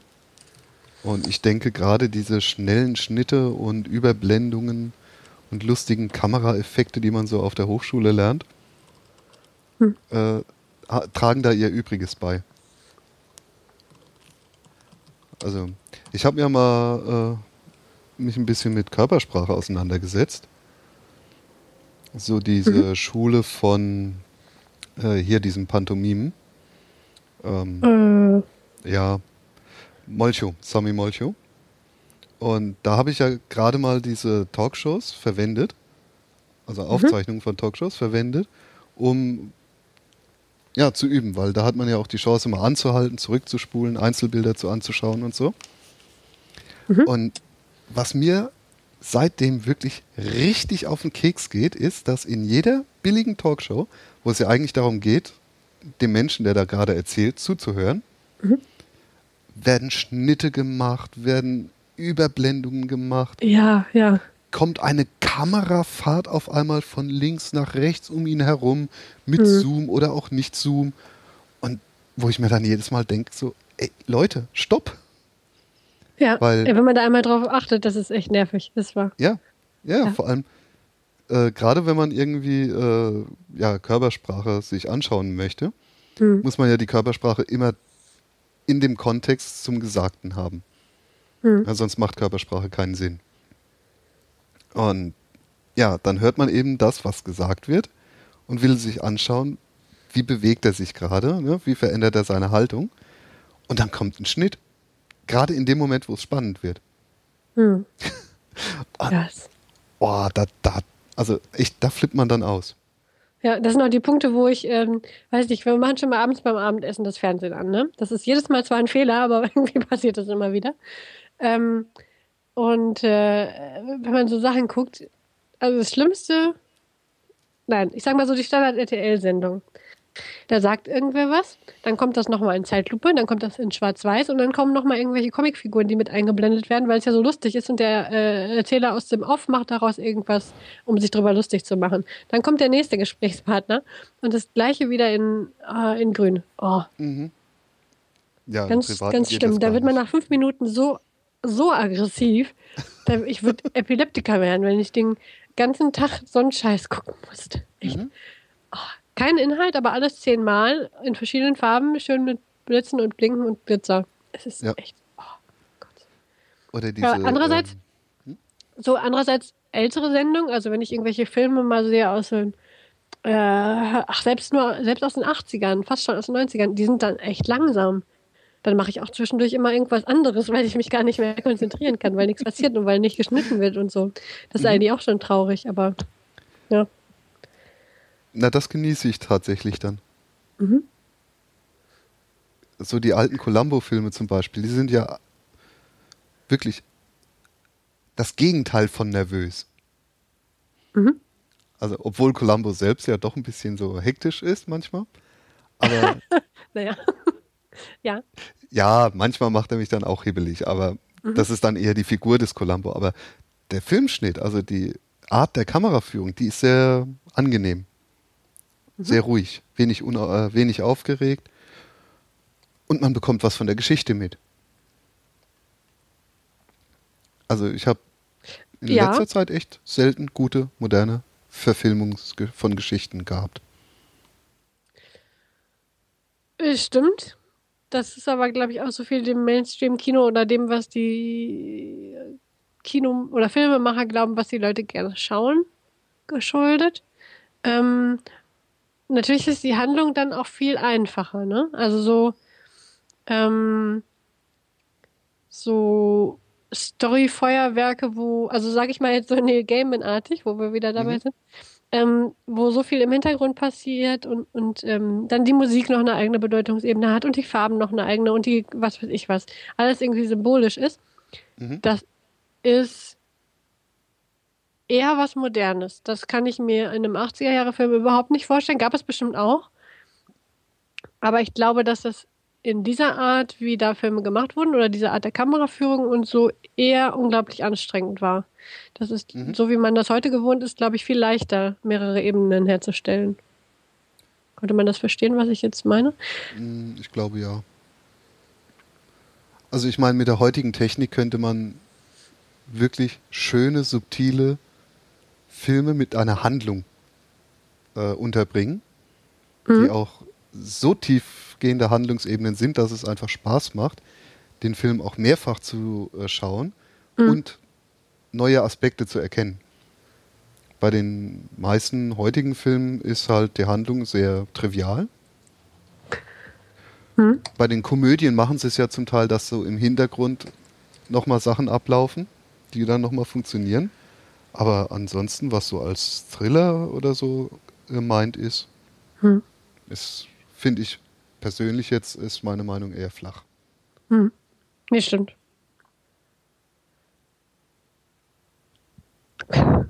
Ups.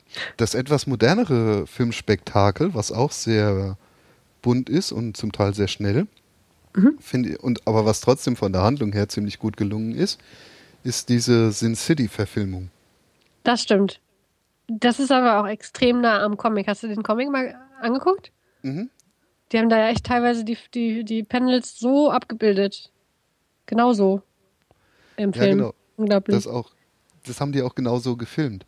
Mhm. In diesem Comic-Style, was interessanterweise recht gut funktioniert. Ja, da gibt es auch echt nur weniger. Also ich finde bei Sin City und bei Scott Pilgrim, da merkst du, auch wenn du es nicht weißt, dass es eine Comic-Verfilmung ist, weil so, ähm, weil die sich so verschiedenen Elementen, die es eigentlich nur im Comic gibt, bedienen. Für die Schnitte oder für so bestimmte Einstellungen. Ja. ja. Und das, obwohl sie nicht irgendwo äh, Pow und äh, Bang stehen haben. Das gab es ja auch mal. Mhm. Ja, da. Ach, was war das da, dieses Jagd auf Roger Rabbit? oh, ja. War eine nette Komödie, ja, auf jeden Fall. Aber das war halt schon sehr auf die Spitze getrieben mit ihrem Bang Pow und ja. Boom. Oder, oder die äh, ähm, Batman-Verfilmung äh, mit, mit Adam West, die Serie und der Film. Casimiro? Ja. Das ist übrigens, finde ich, bis heute noch der, also obwohl er so alt ist, der, mhm. der lustigste Film aller Zeiten. Ich habe noch nie anderthalb Stunden komplett durchgelacht. Das war bei dem, bei der Verfilmung Batman hält die Welt in Atem, genau so heißt er. Ähm, echt so. Also es ist, äh, ja. Auch wieder eine ganz große Empfehlung. Unbedingt gucken. Ich glaube, der ist von 77 oder so, Ende 70er. Mhm. Ja, Ach, das ist schön klamaukig. Nur, ja. nur Blödsinn, aber ganz toll. Mhm. Aber da fehlt auch, also das, diese Comic, dieses Comic-Element fehlt da eigentlich. Das funktioniert auch alleine ganz gut. Okay. Oder? Habe ich das jetzt falsch in Erinnerung? Hm, ah. Das ist schon so lange her. Hm. Okay, ich werde korrigiert. Falsches Spiel mit Roger Rabbit hieß das. Ah, okay. Hm. Und El Spot hat auf jeden Fall recht. Scott Pilgrim ist wirklich gut umgesetzt. Da haben die ja. Ähm Ach, den guckt euch an. Ich glaube, bei mir gibt es keinen, der das nicht mögen würde. Das ist einfach der ultimative äh, Leute, die in den 80er Jahren geboren sind. Nerdfilm. Comic-Videospiel-Nerdfilm. Und auch so schön. Also den kann man auch mit seiner Freundin gucken. Echt? Mit seiner nicht nerdigen Freundin. Glaube ich, vielleicht. Weiß ich nicht. Aber es ist halt eine Liebesgeschichte. Also, wenn man mhm. so die Klischees nimmt, auch ein Klischeepärchen könnte sich diesen Film angucken. Ein Klischeepärchen, wie hört sich das an? ja, ach so, oh, ich kenne da leider, was heißt leider? Ich kenne da zu viele von. Äh, äh, äh Mädchen guckt Rosamunde Pilcher, also wenn es ganz schlimm kommt, oder halt hier irgendwie äh, Glitzervampire. Und äh, ähm, äh, Mann ist irgendwie äh, Nerd und äh, äh, sitzt abends auf dem Sofa, trinkt sein Bier und oder lässt sich das von der Freundin holen. Keine Ahnung, halt so Klischee. ja, wobei das doch eher selten vorkommt. Ja, ich kenne da zu viele leider davon. Echt? Aber ja, also, oder äh, was heißt kennen, aber so, ich weiß, dass sie. Ja, doch, kennen, muss man ja sagen. Hm. Habe sie erlebt, so. Also in meinem Bekanntenkreis ist es tatsächlich so, wenn ein Nicht-Nerd-Mädchen einen Nerd-Jungen kennenlernt, dann wird sie im Laufe der Zeit äh, nerdifiziert. genau. Irgendwas knistert hier. Oh Gott. Ah, ich ja, schon an allem, aber hier ist es. nicht. Ja? Nee, ich bin gleich wieder da.